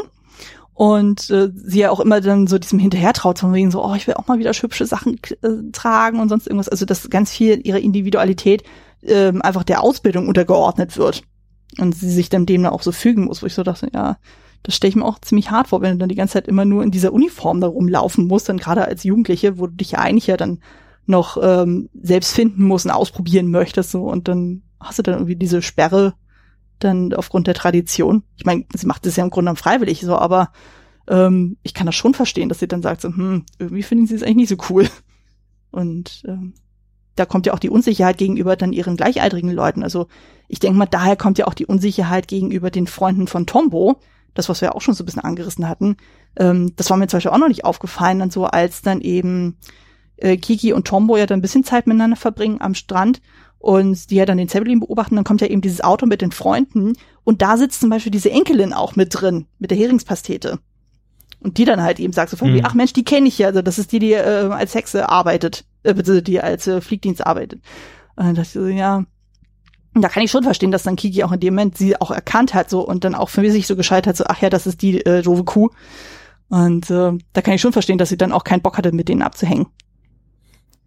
Ja, und äh, es gibt ja auch vorher noch die Stelle, wo sie ähm, irgendwie da in der Stadt rumläuft und dann drei Mädchen ihr entgegenkommen und sie dann ja auch irgendwie so zu äh, Gigi sagt so, oh ja, ich würde auch mal wieder ein schönes Kleid gern tragen. Mhm. Oder dann auch im Schaufenster die, die roten Schuhe irgendwie sieht und die dann angafft und dann sagt so, ja, ich habe aber nicht das Geld, um mir die jetzt irgendwie zu leisten. Und ähm, ja, auch generell dann irgendwie so zwischendurch zu Gigi sagt so, ja, wir müssen jetzt eine Weile erstmal nur Pfannkuchen essen, weil wir können uns was anderes nicht leisten. Mhm. Ne, das ist ja auch so ein bisschen dieser, dieses ähm, vielleicht auch so Existenzängste, die dann natürlich auch irgendwo reinkommen, wo man sich dann fragt, so, ja, der Weg, den ich hier einschlage, ist das so der richtige? Ähm, werde ich, werde ich da irgendwie damit irgendwie über die Runden kommen? Ähm, das ist auch so ein Punkt, den, den ich momentan auch wieder sehr stark ähm, in mir wiederfinde, weil wir haben jetzt ein Haus gekauft, was wir halt abbezahlen und jetzt durch meine Krankheit äh, ist halt, ähm, oder dadurch, dass ich krankheitsbedingt,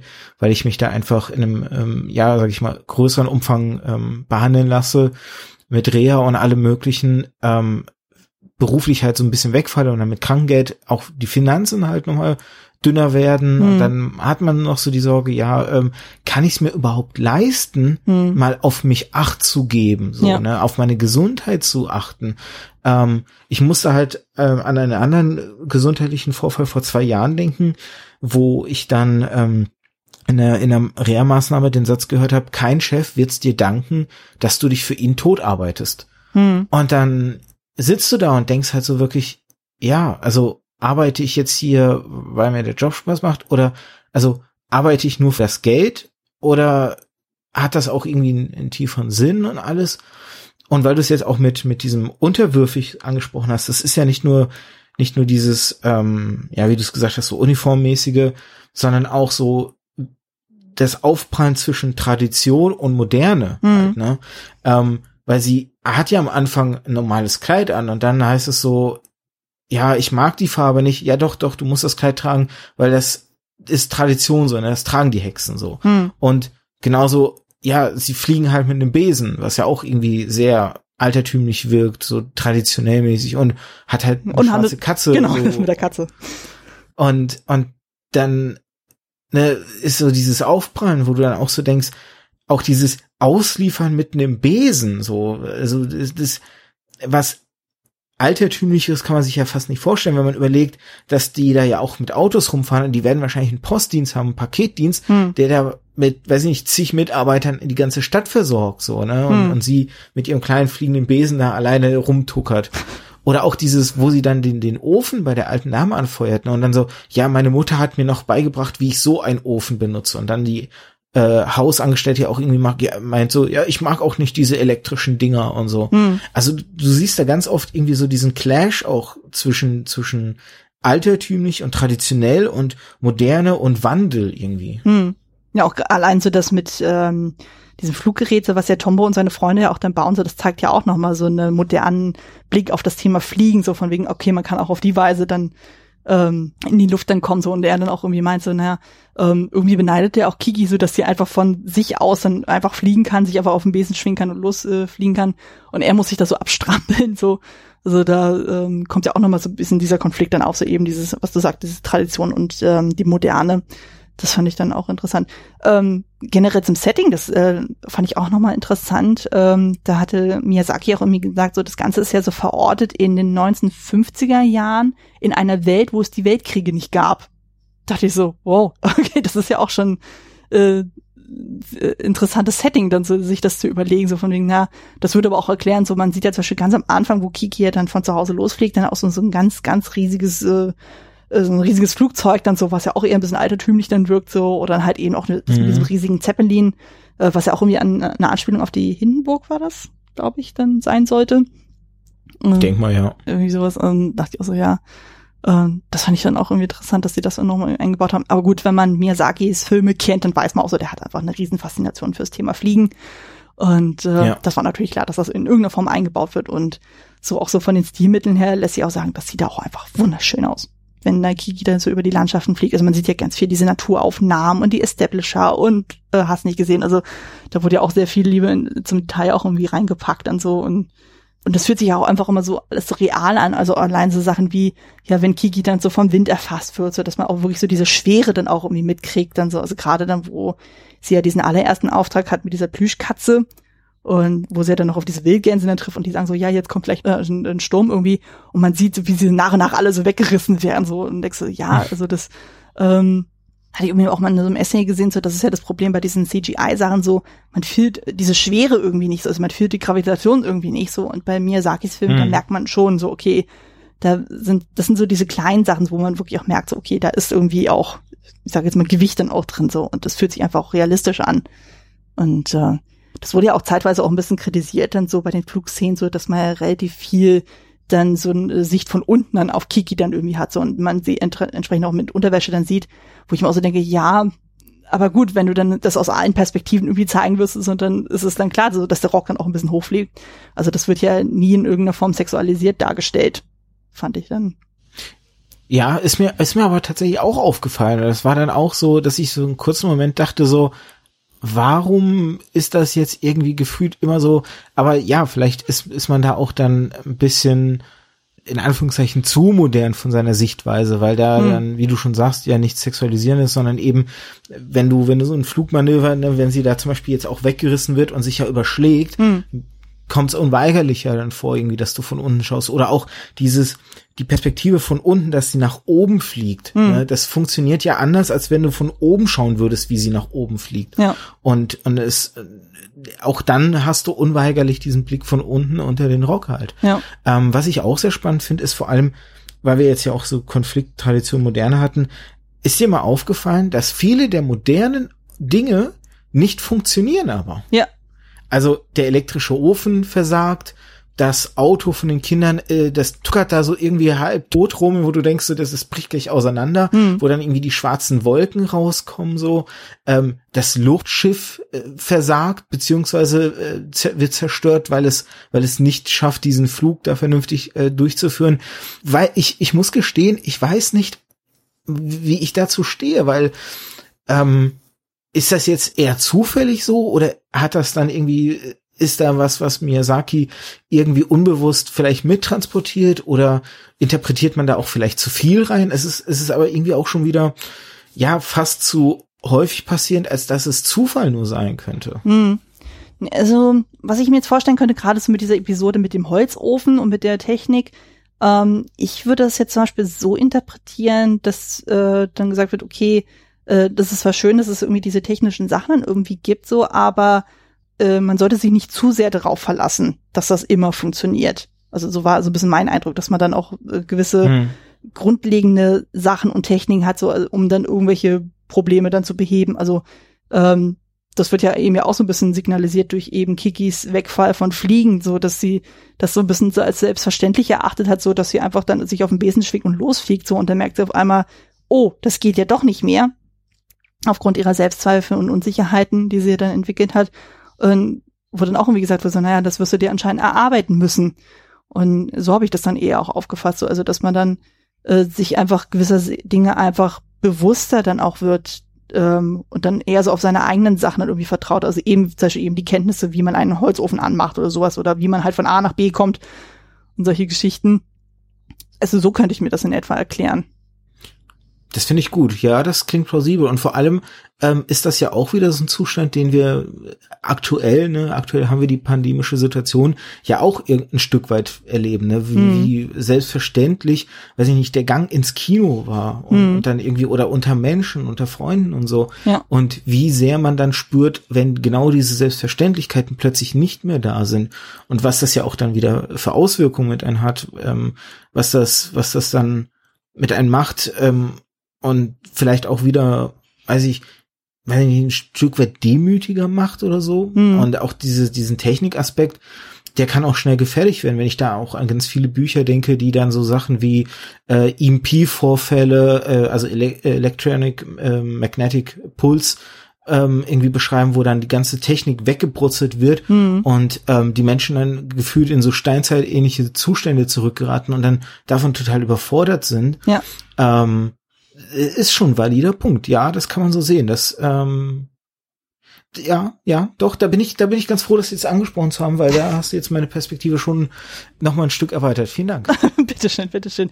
Aber stimmt, das, das war mir auch aufgefallen, so, weil ich das auch ein paar Reviews dann auch gehört habe, so von wegen so, ja, man hat immer so das Gefühl, so Miyazaki ist immer so auf dem Punkt so von wegen so, ja, früher war immer alles besser so und dachte ich so, nee, ich glaube, so tickt das nicht, weil wie gesagt, gerade durch diesen Aspekt mit Tombo und mit dieser neuen Flugmaschine, so, das zeigt ja schon so irgendwie so, weil so, ja, er ist auch offen für neue Sachen, so, der ist ja offen dann eben für auch moderne Aspekte und so, gut, das ist in dem Fall kombiniert mit Fliegen und sowas, aber ähm, ich hatte jetzt nie den Eindruck, so, dass Miyazaki sich völlig der Modernen verschließt und so und dann nur auf das Traditionelle dann pocht. Das war jetzt eigentlich nicht so mein Eindruck. Nee, ja. Und naja, dann. Nee, doch. Ähm, irgendwas wollte ich noch ansprechen. Ja, ich habe, ich habe, auch, ich kämpfe auch gerade damit. Ich habe auch irgendwie zwischendurch, als du was gesagt hast, habe ich so einen kurzen äh, aufblitzenden Gedanken gehabt. Aber das ist, wenn man den nicht sofort schnell aufschreibt, ist der auch ganz schnell wieder weg. Ich komme auch nicht mehr drauf. Äh, kommt bestimmt es, noch. War da, es gab da noch. Ähm, ja, wahrscheinlich am Ende, wenn wir fertig sind und hinterher denke ich so, ach verdammt, das wolltest du sagen. ähm, ach, mit, Ki äh, mit Gigi, da wollten wir auch noch mal drüber sprechen. Ähm, das fand ich zum Beispiel auch super spannend, dass im Original, also in der japanischen Version, wird ja GT von einer Frau gesprochen. Und in ja. der englischen und in der deutschen Synchro und ich glaube auch in anderen Sprachen ist es dann halt jeweils von einem Mann dann gesprochen. Und ich hatte dann im Vorfeld dann so ein bisschen bei Twitter rumgefragt, weil ich dann irgendwo mal gelesen hatte, so ja, Katzen werden grundsätzlich dann im Japanischen von Frauen dann gesprochen. Da dachte ich so, hm, äh, stimmt Nicht das denn wirklich? Katzen auch Jungs, kleine Jungs. Ja. Ich, wir wir hatten es ja eben, ne? Hm. Conan, der geschrumpfte Shinji Kudon, wird von einer weiblichen äh, Person gesprochen. Ja. Ja, genau, und dann hatte ich halt so ein bisschen rumgefragt und so und äh, Twitter hat ja Gott sei Dank darauf relativ schnell reagiert so, und die meinten auch so, nee, dann so, da und da sind auch dann irgendwie Männer so. Und mir ist es dann halt auch aufgefallen, als ich, ähm, also es wurde halt dann auch gesagt von wegen so, ja, wahrscheinlich dann ist es dann eben aus dem Grund, dass man sagt dann so, naja, Katzen werden ja eher dann mit was Weiblichen assoziiert, deswegen sind es dann eher Frauen, die das schon sprechen, was aber halt, wie dann belegt wurde, dann auch nicht immer der Fall ist. Oder einfach eben so, dass es dann einfach niedlicher klingt, was natürlich im Falle von Gigi völlig abstrus ist, weil im Grunde genommen ähm, hier Compendium des Unbehagens, der meinte dann irgendwie, ja, eigentlich steht ja Gigi für alter Mann und das äh, trifft ja eher zu, weil das ist also ein Funfact aus dem Buch, das hatte ich noch gar nicht erzählt. Und zwar, wie es überhaupt kam, dass Gigi und Kiki zusammenfinden. Und zwar ist es äh, in dieser Welt dann halt so, dass wenn eine Hexe geboren wird, wird direkt im Anschluss dann geguckt, wo ist eine Katze in etwa dem gleichen Zeitraum geboren. Und diese beiden kommen dann zusammen. Und dadurch entwickeln sie eine gemeinsame Sprache und ähm, wachsen halt auch zusammen dann auf dann so und dann halt ab einem gewissen Punkt äh, geht dann jeder dann auch seine Wege oder ihre Wege und ähm, dementsprechend ist ja dann Gigi dann auch 13 Jahre alt. Also demnach auch schon ein alter Kader. Mhm. Und als ich dann jetzt den Film nochmal auf Japanisch geguckt habe, das war super äh, verwirrend dann so, weil Gigi natürlich deutlich, deutlich jünger dann klingt dann so. Äh, dachte ich auch so, wow, also äh, ich hatte sowieso das Gefühl, gerade in der japanischen Synchro, die klangen alle durch die Bank weg viel, viel jünger. Also Tombo klingt viel jünger, selbst die alten Leute klingen alle viel jünger, als äh, man das so durch die deutsche Synchro dann kennt ähm, das war erstmal eine Riesenumstellung für mich, muss ich zugeben. Also okay.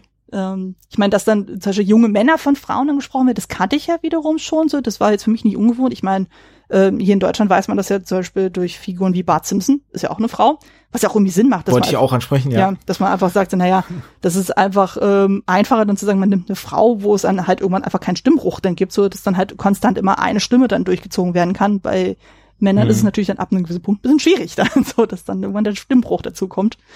Und ähm, von daher, ach, wie du sagst, auch zum Beispiel hier mit Conan und Shinichi Kudo, äh, da, dass man da sagt, okay, die, die junge Version ist dann halt eben eine Frau und die, die ältere Version ist dann halt ein Mann. Erschließt sich mir total. Und ähm, ja, dann auch dieses, äh, dieser Aspekt von wegen so, dass Gigi am Ende nicht mehr spricht.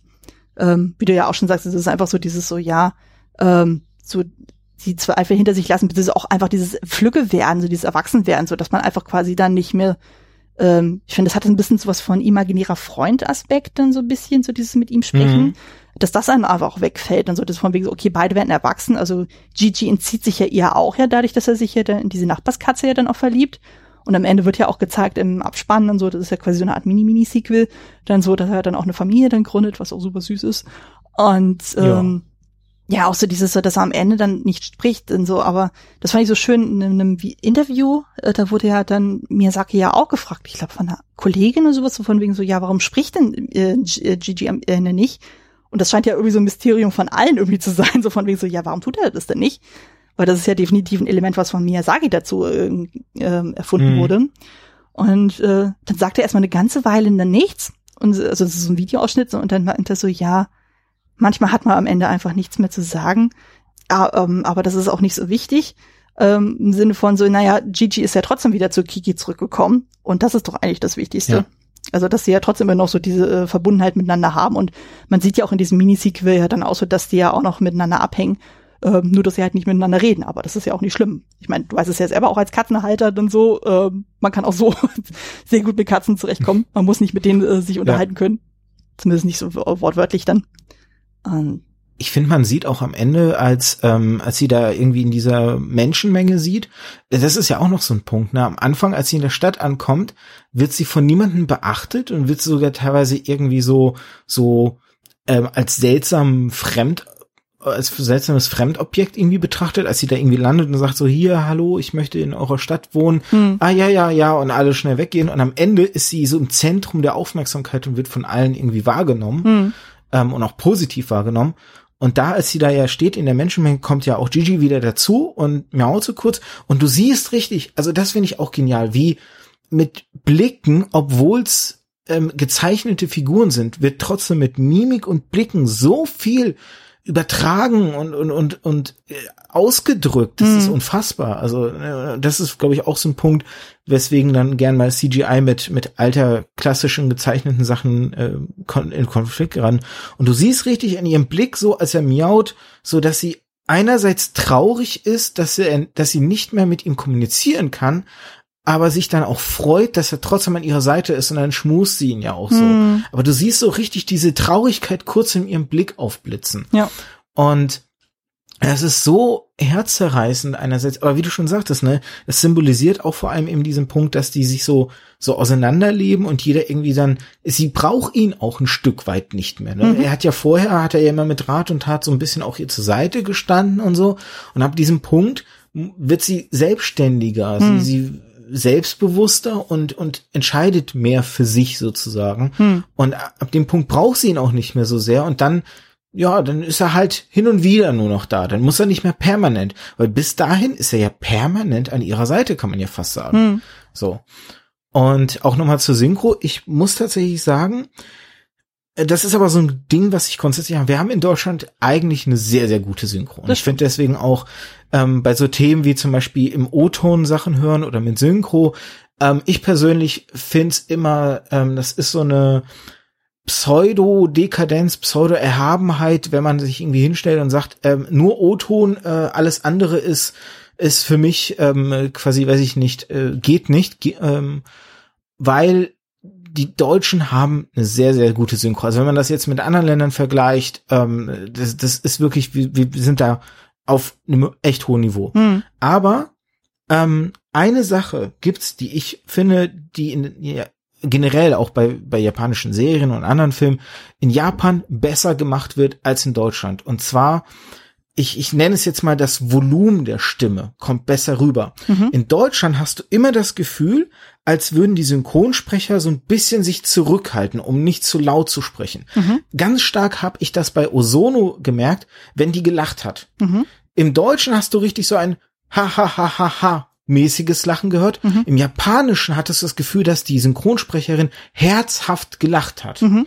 Und generell, das findet man auch bei ganz vielen anderen Sachen, so hast du immer so das Gefühl, auch wenn die schreien oder so, dass da wirklich, dass die richtig aus sich rausgehen, die Japaner, weil du hattest es ja auch vorhin bei dem Overacting, bei der Live-Action-Sache, mhm. weil die, glaube ich, so diese Tendenz zum Overacting haben, aber in, im Synchronbereich unterstützt das das eigentlich. Da ist es eigentlich schon fast wieder gut, finde ich. Mhm. Und das ist so das einzige Manko, was ich mit der deutschen oder mit deutschen Synchros generell habe, ist so dieses Gefühl von, die halten da was zurück irgendwie. Mhm. Und auch auch zu Gigi muss ich sagen, ähm, ich habe mir tatsächlich ähm, dann, als ich das mit Phil Hartman und so rausgefunden hatte, da den Fun Fact, habe ich mir auch da mal die Synchro angehört ähm, weil du jetzt ja gerade meintest, so von wegen ähm, Gigi oder dass die alle viel jünger klingen und so. Phil Hartman hat wirklich eine alte Mannstimme. Mhm. Und Gigi im Englischen mit so einer richtig tiefen Stimme zu hören, das hat für mich überhaupt nicht funktioniert. Also da muss ich sagen, da, da fand ich die deutsche Stimme gut, weil die schon so einen leichten Touch von der japanischen hatte, die auch so, so ein bisschen heller war. Mhm. Und das hat für mich mit zu Gigi einfach besser gepasst als so eine total tiefe, bassige Stimme, wie mhm. der Phil Hartman sie halt hat. Das stimmt. Und dann bin ich richtig rausgerissen. Ich saß da und dachte so, wie kann man das gut finden? Mhm. Ja, vor allem, weil es auch so, so ein kleiner, zierlicher Kater ist und dann hast du da so, so, ja, eben. also. Ja. Wenn das so der Bernhardiner da, die, da, da hätte ich gesagt, okay, ja, ja. aber die, die kleine Kater? Stimmt, bei Bernhardin hätte es ja gut funktioniert. Da hast du ja zum Beispiel auch so eben diese Musik, dann so dieses sehr bassige, diese also ich glaube, es ist eine Oboe, die man, die man dann auch hört, sozusagen, das was ist ja auch so dieses Schwerfällige auch so unterstützt und so, da hm. hätte es ja auch durchaus funktioniert. Aber ähm, da, gut, da hat es ja auch gut funktioniert, als der, äh, der Hund nicht gesprochen hat. Also es reicht ja, wenn eine GT dann ja. spricht, dann so. Und ähm, das finde ich ja sowieso auch spannend so bei Miyazaki-Filmen, so ich glaube, darauf kann man ja auch noch ein bisschen eingehen, ist einfach so ein bisschen das Erzähltempo. Also was mir halt generell bei allen Filmen auffällt, ist so, dass unglaublich viele ruhige Momente.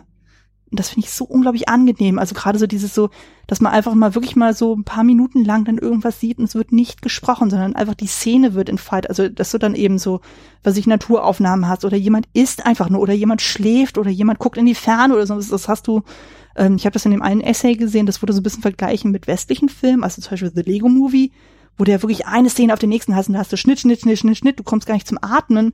Und bei den ähm, Studio Ghibli-Filmen, da hast du wirklich das Gefühl, dass es, äh, ich weiß nicht, ob es nur bei Ghibli ist oder generell im Animationsbereich oder im Anime-Bereich, aber da hast du auch einfach mal so diesen Moment einfach des äh, Sackenlassens und einfach mal so den Moment innehalten. Und das finde ich halt so unglaublich angenehm. Und das hast du hier ja dann auch so, dass dann einfach die Szene für sich dann spricht. Und was du auch sagtest mit Gestik und Mimik, dass da einfach darüber viel ausgedrückt wird. Das wird halt in solchen Momenten auch deutlich stärker betont. Und das finde ich auch sehr schön. Naja, und was du auch meintest dann mit der englischen Synchro, wurde er dann irgendwie in Szenen, wo Gigi zum Beispiel äh, gar nichts, also dass da noch irgendwas zu, äh, draufgelegt wurde, so auch merkst du, ja, so diese, äh, so diese Pflicht, dann irgendwie diese Lücken zu füllen, wo ich mir denke, so, das braucht's überhaupt gar nicht. Also der Film funktioniert doch auch so und äh, kann doch für sich dann so auch sprechen. Ja ja, ich, ich war, als ich das auch gesehen habe, auch, auch so kurz erbost und dachte so, wie kann, wie kann man das denn machen? Das ist ja ganz furchtbar. Also ich habe dann eine Szene gesehen, wo Kiki in diesen Zug dahin fliegt. Und es gibt dann an der Stelle quasi, wo sie auf dieses Loch zufliegt und dann reinplumpst, mhm. sagt eigentlich Gigi nichts. Und an der Stelle zum Beispiel sagt der Phil Hartmann so, oh, oh, denkst du nicht, dass das Loch zu klein ist? Und, mhm. und so. Und ich war da auch erst so, äh, furchtbar, wieso macht man das? Wieso, wieso ignoriert man? Und dann war ich so kurz innehalten und dachte so, halt die Klappe, du magst Bud Spencer und Terence Hill und die haben das genauso gemacht. Stimmt, das ist ja auch nochmal ein ganz spezieller Fall für sich dann. Nee, also.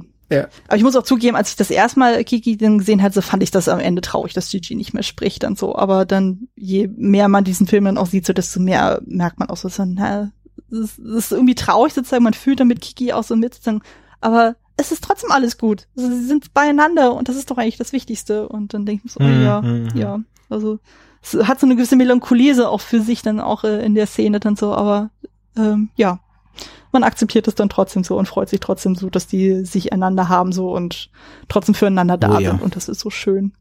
Das ist so schön. Oh ja.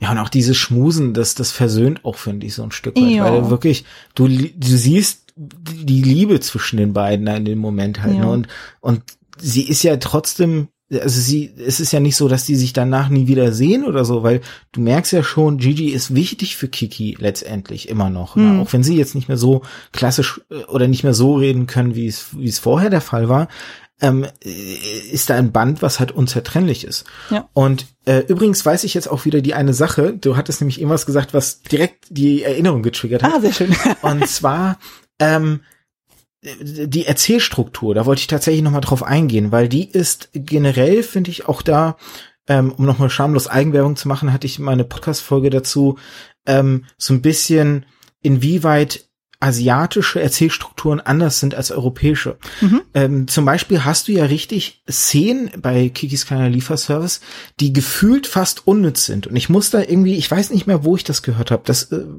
ich glaube, das ist irgendwie ein Zitat oder so von von irgendeinem Filmemacher aus dem westlichen Bereich gewesen, der so nach dem Motto gesagt hat: Jede Szene, die nicht der Handlung beiträgt, ist eigentlich überflüssig. Mhm.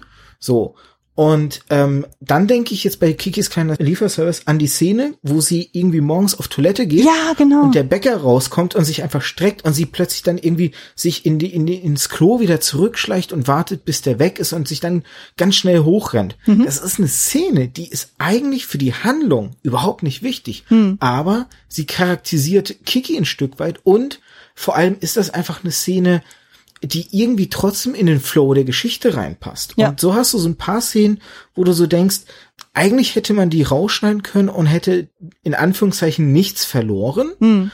aber dann doch irgendwie schon wieder was verloren, wenn man, wenn sie nicht drin wären. Äh, Eigentlich ist am Ende keine der Szenen wirklich überflüssig. Hm. So. Das stimmt. Das Ich weiß nicht, war das jetzt verständlich ja, ja, ja, ausgedrückt? absolut, absolut. Oder du hast ja zum Beispiel auch die Szene dann so, wo ähm, dann ähm, genau Kiki sich ja mit Tomo dann getroffen hat so und sie sich ja dann zurückzieht dann so äh, und dann sagt so von wegen so hier ich habe keine Lust und so lass mich in Ruhe. Und du siehst ja ewig lange wie sie ja dann nach Hause läuft und so. Und das charakterisiert ja auch unglaublich viel von ihr dann so. Und auch so dieses so ganz lang so nach Hause ankommen und eben das äh, sich auf dem Bett fallen dann so. Und äh, das sind ja auch locker mal so zwei drei Minuten so wo man auch denkt so na gut das hätte man auch raffen können. Aber einfach zu zeigen so okay äh, wie sie da irgendwie da wieder bergauf dann irgendwie den ganzen Weg dann irgendwie zu Fuß zurückläuft und so und dann an diesen ganzen rasenden Autos vorbei äh, tigert, äh, da merkt man auch einfach so diese Isolation und so, die sie da erlebt und so diese Unsicherheit so und denkt so, oh, das ist einfach so schön und äh, das liebe ich an Miyazakis Film einfach auch so sehr, also dass äh, ähm, man auch mit so wenigen Mitteln einfach so viel erzählen kann. Das ist einfach toll. Ja, die, die Bilder erzählen einfach für sich trotzdem was. So, ne? die, Ja. die Bilder können einfach wirken. Und ähm, ein weiterer Punkt von, von der Erzählstruktur, was schon, finde ich, deutlich anders im asiatischen Bereich ist als im westlichen, ist, ähm, im, wenn das ein Film von Disney gewesen wäre, hätte es einen Schurken in der Geschichte gegeben. Ja, ja, In Kikis kleiner Lieferservice gibt es keinen Schurken. Es braucht keinen Antagonisten. Mhm. Es braucht keinen keinen Widersacher, der die Hürde für für den Protagonisten ist, sondern die Hürden entstehen aus dem aus der Geschichte heraus von selbst. Hm. So, sie sie hat immer wieder Fälle, wo sie wachsen muss, wo sie Dinge überwinden muss, wo sie wo sie sich weiterentwickeln muss, ohne dass das eine externe Kraft verursacht hat. hm. Und das ist, finde ich, ein unfassbar, also das haben eigentlich fast alle Studio Ghibli-Filme. Natürlich gibt's da ein paar, die haben Antagonisten so, aber ganz viele von denen brauchen das nicht. Und ich finde, das sind mit tatsächlich die besten. Also sowas Hm. wie ähm, Totoro zum Beispiel Ja. auch. Da ist es ja auch so, dass gerade so diese Krankheit der Mutter eigentlich das zentrale Element ist und wie, wie sie versucht, das zu verarbeiten. Und da, da brauchst keinen Antagonisten. Hm. Oder auch, ähm, oh, wie, wie, wie hieß denn das? Äh, Stimme des Herzens, Whisper of the Heart, wo es da ja auch diese Geschichte ist mit dem Geigenbauer und, und dem Mädchen, das dann irgendwie Geschichten anfängt zu schreiben und dann irgendwie motiviert wird von diesem Jungen, der ja so diese Geigenbau-Leidenschaft, oder war doch Geigenbau, ne? Ich habe den noch nicht ich gesehen, meine, deswegen kann ich es noch nicht sagen. Oh, oh, dann will ich auch nicht so viel Alles gut. sagen, sorry. ähm, aber, aber das sind so, so, so die Beispiele, wo du halt merkst, es braucht nicht immer irgendwie sowas. Und, Hm. und äh, ich finde, das ist erfrischend anders vor allem, Ja, das hat auch wir das im- so nicht gewohnt sind. Ja, das hatte Miyazaki auch in einem Interview mal gesagt, so von wegen so, ja, er mag nicht so gerne so Antagonisten oder Bösewichte äh, dann äh, einbauen, weil er meinte sozusagen, das verändert irgendwie immer die Menschen. Also er sieht das immer so, wenn Leute dann irgendwie Bösewichte malen, so, dann wird immer das Gesicht immer total ernst und finster und so. Und deswegen widerstrebt es ihm immer total Bösewichte zu malen, also sozusagen. Also er möchte, und er meinte auch so, das ist auch nicht realistisch. Also ähm, so dieses Schwarz-Weiß-Denken, was man in vielen amerikanischen Filmen hat, äh, so da, das ist einfach dann zu, äh, ja, das ist zu einseitig. So, äh, die Leute sind einfach viel graustufiger. Also das hast du ja zum Beispiel bei Filmen wie zum Beispiel Mononoke mit Lady Eboshi, ähm, die auf der einen Seite den Wald zerstören will, aber gleichzeitig sorgt sie dafür für ihr Volk und sozusagen, dass die ein gutes Leben dann haben. Also ähm, das ist nicht nur das oder das, das ist dann halt ambivalent. Also man könnte vielleicht eher sagen, so der größte Antagonist dann in Kiki ist eigentlich Kiki selber. Also quasi ihre eigenen Ängste, die sie überwinden muss, dann so. Weil das jetzt sehr philosophisch gedacht ist, aber es ist, ähm, ja, im Grunde steht sie sich eigentlich selber im Weg dann mit ihrer, ähm, Ja, auf jeden den Fall. Ängsten dann so. Aber das geht ja darum, diese dann irgendwie zu hinterfragen und zu ergründen und äh, über die hinauszuwachsen. Also, ähm, wie gesagt, es geht ja ums Flücke werden quasi dann auch. Also, ich meine, das ist natürlich jetzt äh, in dem Alter wirklich sehr, sehr früh dann so, aber das ist ja etwas, äh, was ja äh, eigentlich jeder, der einfach irgendwann mal von zu Hause ausgezogen ist und irgendwo sein Glück finden muss, dann gerade in der Fremde dann auch äh, sehr gut nachvollziehen kann. Also ich wüsste nicht, wer sich davon nicht angesprochen fühlt. Also, ich weiß zwar nicht, wie weit Kinder das tatsächlich schon so direkt nachvollziehen können, so, aber ich finde, als Erwachsener äh, triggert das schon sehr, sehr viel, finde ich. Ich glaube, Kinder ziehen einfach was anderes daraus. Da sind wir wieder an dem Punkt, ne, egal in welcher Altersbereich äh, du bist, du findest immer etwas, was du rausziehen kannst. Mhm. Und je älter du wirst, umso mehr verändert sich einfach der Blick oder du, du siehst einfach Dinge, die du vorher vielleicht nicht gesehen hast. So. Und ähm, ich glaube auch so der Punkt ist, vor allem ein guter Schurke, der wirklich funktioniert, ist schwer zu schreiben. Also wenn wir jetzt mhm. mal ehrlich sind, in der Filmgeschichte gibt's nicht so viele Schurken, die richtig gut sind, die wirklich funktionieren, weil ähm, ein guter Schurke braucht auch einen, einen nachvollziehbaren Grund, warum mm. er mhm. böse ist. Mm. jemand, der böse ist, einfach des Böse sein Willens, das ist immer etwas, wo, wo man so denkt, so, äh, ja, ja, weiß ich nicht. Also wenn man, wenn man irgendwann so vielleicht auch ein gewisses ähm, Repertoire an Filmen mitgenommen hat oder an Geschichten generell, ne, egal in welcher Form jetzt, dann wird man, glaube ich, schon anspruchsvoll genug, dass man sagt so, okay, mir reicht jetzt nicht mehr nur noch ein Schurke, der des Böse sein Willens böse ist. Hm. Und ähm, deswegen, wie du schon gesagt hast, ne, so, so ein Schurke, wie jetzt, ähm, oder in Anführungszeichen Schurke, äh, wie die aus Prinzessin Mononoke, ist ja eigentlich in dem Sinne kein Schurke, weil da ist es auch wieder eine Frage, wer schaut auf sie? Aus mhm. welcher Perspektive wird sie auf sie geschaut? Für die einen ist sie ein Schurke, für die anderen ist sie aber die Heilbringerin, sage ich jetzt mal. So. Mhm. Und vor allem denke ich auch halt, dass so ein Film wie Kikis kleiner Lieferservice, obwohl er so märchenhaft ist, realistischer ist als, weiß ich nicht, westliche Pendants dazu. Mhm. Weil eben genau, also jetzt mal ganz ehrlich, wo in unserem echten Leben treffen wir auf Schurken? Hm. weiß ich nicht. Also ich, ich in meinem Arbeitsalltag treffe jetzt nicht so den, den Oberschurken, der mich, der weiß ich nicht, den ich alle paar Monate sehe und der mir Steine in den Weg legt. Ähm, so.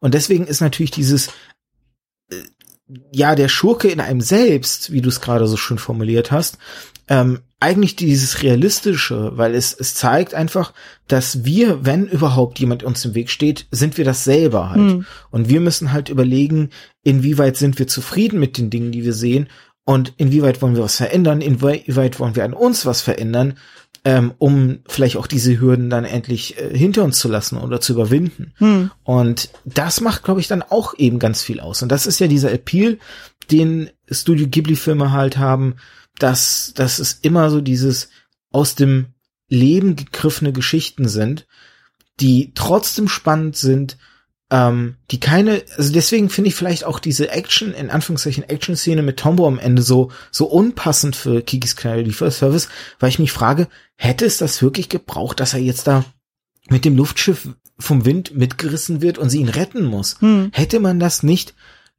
organischer aus dem, was vorher passiert ist, erzählen können, hm. dass sie ihre ihre Probleme überwindet. Und, und das wirkt so, so als Dios Ex Machina mäßig irgendwie. Wir, wir brauchen jetzt dieses eine Element, was unsere Geschichte beendet. Hm. So, äh, wir haben nur noch zehn Minuten Laufzeit. Also kommt, macht mal so.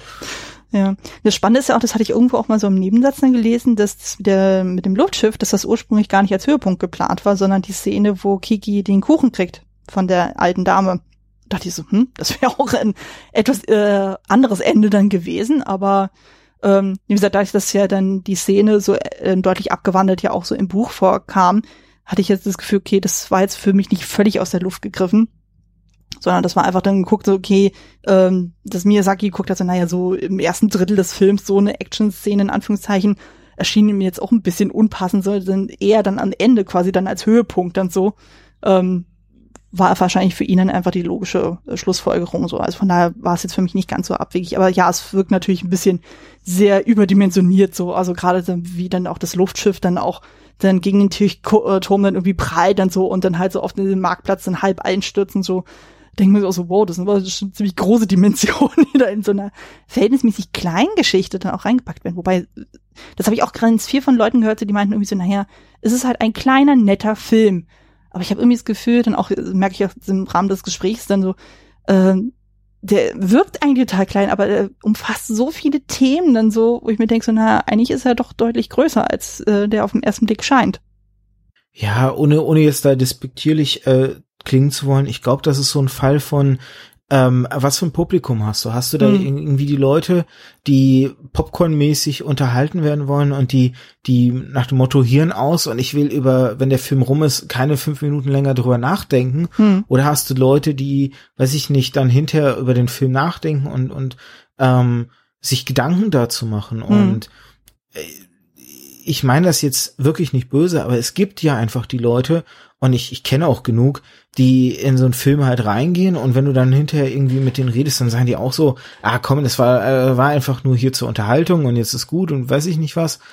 Und äh, das zeichne oder das, das schlägt ja auch auf die Kinolandschaft im Allgemeinen zu, weil du, du siehst, dass Filme sich dahingehend verändern, dass von denen immer mehr kommen, von den Filmen, die eigentlich, sage ich jetzt mal in Anführungszeichen, nichts tiefergehendes erzählen wollen Hm. Und solche vielschichtigeren Filme es immer schwerer irgendwie auch haben. Ne? Hm.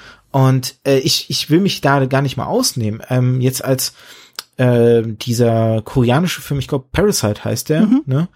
ähm, der ja auch dann irgendwie den, den Oscar gewonnen hat, als der in den Kinos lief. Ähm, meine Frau und ich haben in so einem kleinen Programmkino den dann geguckt und wir gingen beide raus und waren so, also ich verstehe nicht, warum den alle so abfeiern. Hm. So. Und, und ich war da wirklich so, ja, also ich, ich, ich konnte auch die tiefere Bedeutung, die in dem Film nicht drin war, auch teilweise deswegen nicht wahrnehmen, weil mein kultureller Background einfach ein komplett anderer war. Mhm. Und ich mit vielen der Probleme, die da ja auch unterschwellig erzählt wurden, auf zum Beispiel gesellschaftlicher Ebene, ähm, einfach nicht andocken konnte. Ich habe dann wirklich hinterher mir auf YouTube so ein paar Videos angeschaut, die das so ein bisschen auseinandergenommen haben, habe auch eigentlich noch einige, die ich schauen möchte, weil ich ähm, zu Parasite über genau dieses Thema auch gern mal irgendwann äh, eine Podcast-Folge machen würde, Mhm. weil ich finde, da das ist eben auch so ein essentieller Punkt, weswegen vielleicht auch viele Leute den Film unterschätzen und dann sagen, ja, das ist ja einfach nur so ein Kinderfilm oder so und den vielleicht auch gar nicht gucken wollen deswegen. Hm. Das ist ja ein generelles Problem, was Animes haben, weil man da einfach dann nicht den, den Hintergrund, Background mitbringt, um die Bedeutung rauszuziehen oder einfach unterschätzt auch, was drin stecken kann in so einem Film. Hm. So. Ja, was ich wiederum bei Kiki super spannend finde, ist ja auch einfach, oder generell bei vielen Ghibli-Filmen, dass die eigentlich gar nicht so extrem kulturell verankert scheinen. Also bei Totoro vielleicht noch ein bisschen mehr. Du hast ja dann eben so dieses Spirituelle dann auch so. Aber ich habe das Gefühl, gerade so Kiki wirkt einfach so unglaublich universell. Also gerade weil du ja dann eben so nicht dieses eindeutige japanische Setting dann hast, äh, sondern das ist ja schon sehr skandinavisch dann irgendwie angehaucht oder europäisch, dann habe ich das Gefühl, so ja, also auch die Themen sind ja doch sehr universell, dass man sagen kann, eigentlich ich könnte mir vorstellen, dass egal wer auf diesen Film drauf guckt, so dass jede Person da drauf irgendwas ziehen kann. Wäre jetzt mein Eindruck. Also ist ein, äh, ich meine, sowas wie, jetzt fällt mir kein äh, konkretes Beispiel ein. Aber wie gesagt, so mit Parasite und so, und das ist dann halt dann eben äh, in diesem koreanischen Setting so, ist das vielleicht einfach noch viel mehr äh, etwas, was dann Themen anspricht, sind, die dann eher diesem Kulturbereichen irgendwie entsprechen, dann so, als jetzt für uns äh, Westeuropäer, die dann darauf schauen, oder Mitteleuropäer. Ähm, und ich habe das Gefühl, dann eben bei Kiki und auch äh, bei anderen Ghibli-Filmen, so da funktioniert das wesentlich besser. Da würde ich dir beipflichten. Also Kiki, glaube ich, auch, hat weniger als jetzt das Beispiel, bleiben wir einfach mal bei dem Parasite. Parasite ist, glaube ich, mehr in diesem kulturellen Background verankert, als es jetzt Kiki oder auch Totoro ist so. Hm. Und vielleicht ist das auch mit einer der Gründe, warum die so gut bei uns funktionieren und warum dann äh, Studio Ghibli auch gerne irgendwie als das Disney Japans bezeichnet werden. Ähm, weil das so Geschichten sind, die haben einerseits dieses märchenhafte, zauberhafte und erzählen eine Geschichte, wo man eigentlich, äh, ich glaube auch, dass, dass viele Leute, ähm, wenn du denen vorsetzt, äh, die vielleicht vorher irgendwie ähm, ja sich zieren oder so, dass die am Ende den gucken und dann doch irgendwie feststellen, okay, der macht was mit mir oder oder der trifft Seiten in mir, bringt die zum Schwingen, ähm, was ich vorab nicht erwartet hätte, als jetzt so manch anderer Film. So, da gibt's andere Beispiele im Anime-Segment, wo es, glaube ich, deutlich abschreckender für viele ist. Also äh, allein die hier, ähm, oh, wie heißt der, der, ähm, oh, ich komme jetzt nicht auf seinen Namen, der ähm, so ein ganz bekannter, ich, ich suche gleich mal raus, ein ganz bekannter ähm, Filmemacher im äh, asiatischen Raum, der extrem skurrile Filme macht, die oft auch nie ähm, die, die, wo die Handlung nie in Reihenfolge erzählt wird, sondern mhm. wo er ganz viel in der Handlung äh, springt, in, in zeitlicher Ebene, aber auch teilweise in ähm, äh, in, in, weiß ich nicht, der Realitätsebene oder so, der hat ganz bekannte Filme, Perfect Blue zum Beispiel mm, ist okay. einer von dem, ja. ähm, oder äh, die, die The Millennium Actress, es sind so wunderbar, oder, oder ähm, äh, Tokyo Godfathers, das sind so, so die ähm, drei, die mir jetzt einfallen. Mhm. Wie gesagt, ich suche seinen Namen gleich raus. Und das sind Filme, wo ich definitiv sagen würde, wenn du die guckst, wirst du wenn du gar keinen Bezug hast zu Japan oder zu Animes, wirst du, glaube ich, nicht mit denen andocken können. Mhm. Aber das ist bei, bei, wie du schon sagst, bei Kiki eben nicht der Fall, weil das so, so ein, so allgemeine Themen sind. Diese Themen sind in Japan genauso wie in Europa, genauso wie in Amerika.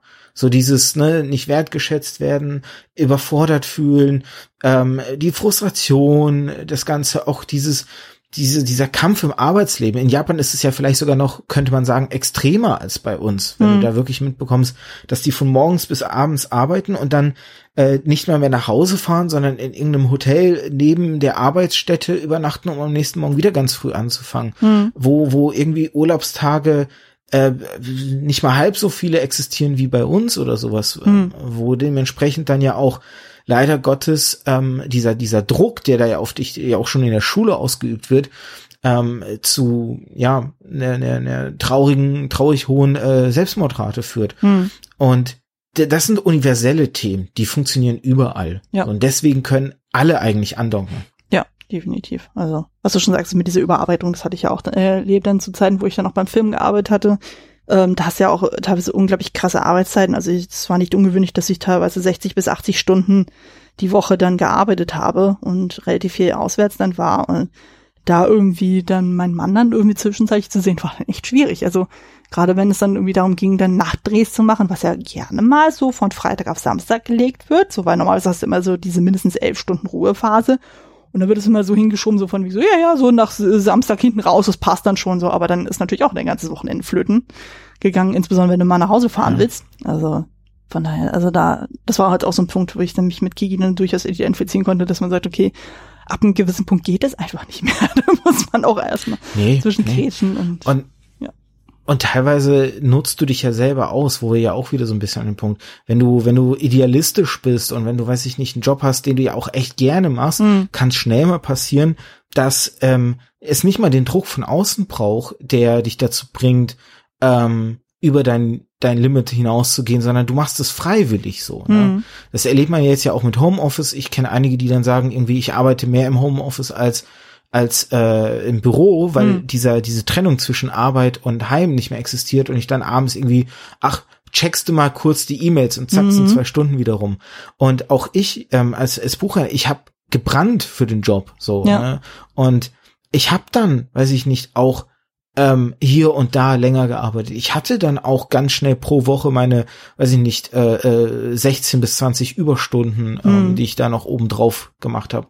Und dann hörst du trotzdem, ist leider wirklich bei mir passiert, dann hörst du trotzdem so Sätze wie, ähm, wenn du, wenn du abends Feierabend hast und äh, dann irgendwie natürlich bleibt immer Arbeit liegen, weil du schaffst nie alles abends fertig machen in der Buchhandlung. Mhm. Und du dann äh, sagst halt so, ja, wir, wir können theoretisch bis 20 Uhr hier noch sein und immer noch nicht fertig werden. Oh. Und dann gefragt wird, ja, warum macht ihr es dann nicht? Mhm. So, und ich denke, denke, ja, weil ich vielleicht ein Privatleben habe, eine Ehefrau, die ich auch gerne noch sehen möchte. Mhm. So, ähm, und, und ich dann äh, also das, die, die, diese, diese Herangehensweise so dann auch, ne? Ja. Und ja, um den Namen noch nachzuschmeißen, Satoshi Kon war das, den ich gerade ah, gemeint okay. habe. Hätte ich jetzt aber auch nicht auf dem Schirm gehabt, von daher. Nee, nee, äh, ist leider schon verstorben. Ähm, hm. Hat ähm, nur sieben Filme gibt's von ihm, wobei einer davon nur ein Kurzfilm ist. Aber das sind wirklich, also die kann ich wirklich nur empfehlen. Hm wenn man so in diesem, in diesem asiatischen Bereich sich in irgendeiner Form bewegt, weil die unfassbar kreative Filme sind, aber äh, du, du musst die teilweise wirklich zwei oder dreimal gucken, Hm. um wirklich alles zu verstehen. Und selbst dann hast du das Gefühl, noch nicht alles verstanden zu haben. Klingt auf jeden Fall spannend. So, ich habe da noch nicht reingeschaut. also Ich habe ja jetzt erst hier Mamoru Hosoda ja für mich entdeckt und so, der ja auch hier äh, Wolf Children ja gemacht hat und der Junge und das Hm, Biest ja. und so. Und jetzt auf äh, in Cannes lief ja jetzt der neueste Film Belle. Ähm, da bin ich auch schon sehr gespannt, so, wo ich denke so, boah, das ist ja auch nochmal ein ganz, ganz anderer Stil von Anime und so. Da bin ich auch gespannt, wo da die Reise hingeht, weil Miyazaki ist ja absehbar, ist ja irgendwann auch nicht mehr da. Ich meine, der ist jetzt auch schon, glaube ich, über 80 und äh, werkelt ja, Ja, der hat, der hat das ja abgegeben. ja, also einen Film macht er ja noch sozusagen für sein Enkelkind, so wie ich das ja verstanden habe, dieses How Do You Live, was ja auch irgendwie auf dem Buch äh, basiert. Da bin ich auch mal gespannt, äh, wie das dann wird, so, aber da müssen wir anscheinend noch ein bisschen warten, bis der dann kommt. Ja, wobei das auch so eine Sache ist. Einen Film mache ich noch. Und dann, einen Film mache ich noch. Weil diesen, diesen Film hier mit dem, ähm, diese, dieses Biopic mit dem Jungen, der dann da irgendwie Film, äh, Flugzeuge Wie der Wind sich kreieren will, den hatte, genau, äh, auf den Namen kam ich gar nicht mehr. Und den, den hat er ja auch gemacht, als er eigentlich schon abgedankt hatte. Das Mhm. war ja auch so, ja komm, einen mache ich noch. Hm. Ja, das brennt dann doch so sehr unter den Fingern so von mir, so, ja, den mach ich noch und den mach ich noch, den mach ich noch. Also er glaube ich irgendwie zwei oder dreimal schon irgendwie angekündigt, so ich gehe jetzt in Rente. Aber ja. Naja, mal gucken, wie Ja, also wenn du mit Satoshi Kon irgendwann anbandeln möchtest, empfehle ich dir seinen zweiten Film Millennium Actress. Mhm. Das ist noch der, sag ich mal, ähm, am leichtest verdaulichsten. Mhm. Und das war, ich glaube, der allererste Anime, ähm, abseits von den Studio Ghibli Sachen, der allererste Anime, wo ich weinen musste. Hm. Und ich gebe das offen zu. Ich habe am Ende dieses Films wie ein Schlosshund geweint. Das hatte ich bei Wolf Chil- Children, also der, also Armee und Yuki heißt der, Die glaube habe ich noch nicht gesehen. ich. Der ist so todtraurig. Der ist wirklich, Ja, wirklich, wirklich ich, ich todtraurig. muss den noch gucken. Die steht auf meiner Liste. Ja. Ich, ach, Wie es ist nicht. Es wird immer länger. Ich kenne das Problem. Also gerade mit Kind ist es echt schwierig, da mal Zeit für Film zu finden. Aber naja, Aber ist der nicht, glaube ich, auch auf Netflix? Wie die Studio Ghibli Sachen? Wolf Children könnte doch, glaube ich. das weiß ich jetzt spontan nicht. Aber das kann man bestimmt Ja. rausfinden. Ja, Ähm, ja, das einfach nach der Aufnahme finde ich's raus. Ja, genau so. ähm, ich glaube, wir kommen ja auch schon langsam hier so ein bisschen zum Ende. Ich glaube, das Wesentliche haben wir ja jetzt auch soweit alles besprochen. Ich glaube, wir haben das mehr als genügend hier. Wir haben da so viel jetzt gerade auch rausgearbeitet. Ich habe zwischendurch echt gedacht, okay, wir sind ziemlich schnell durch. das dachte ich zwischendurch auch und dieser, dann so, na. dieser Analyseteil, der hat dann doch ähm, mehr.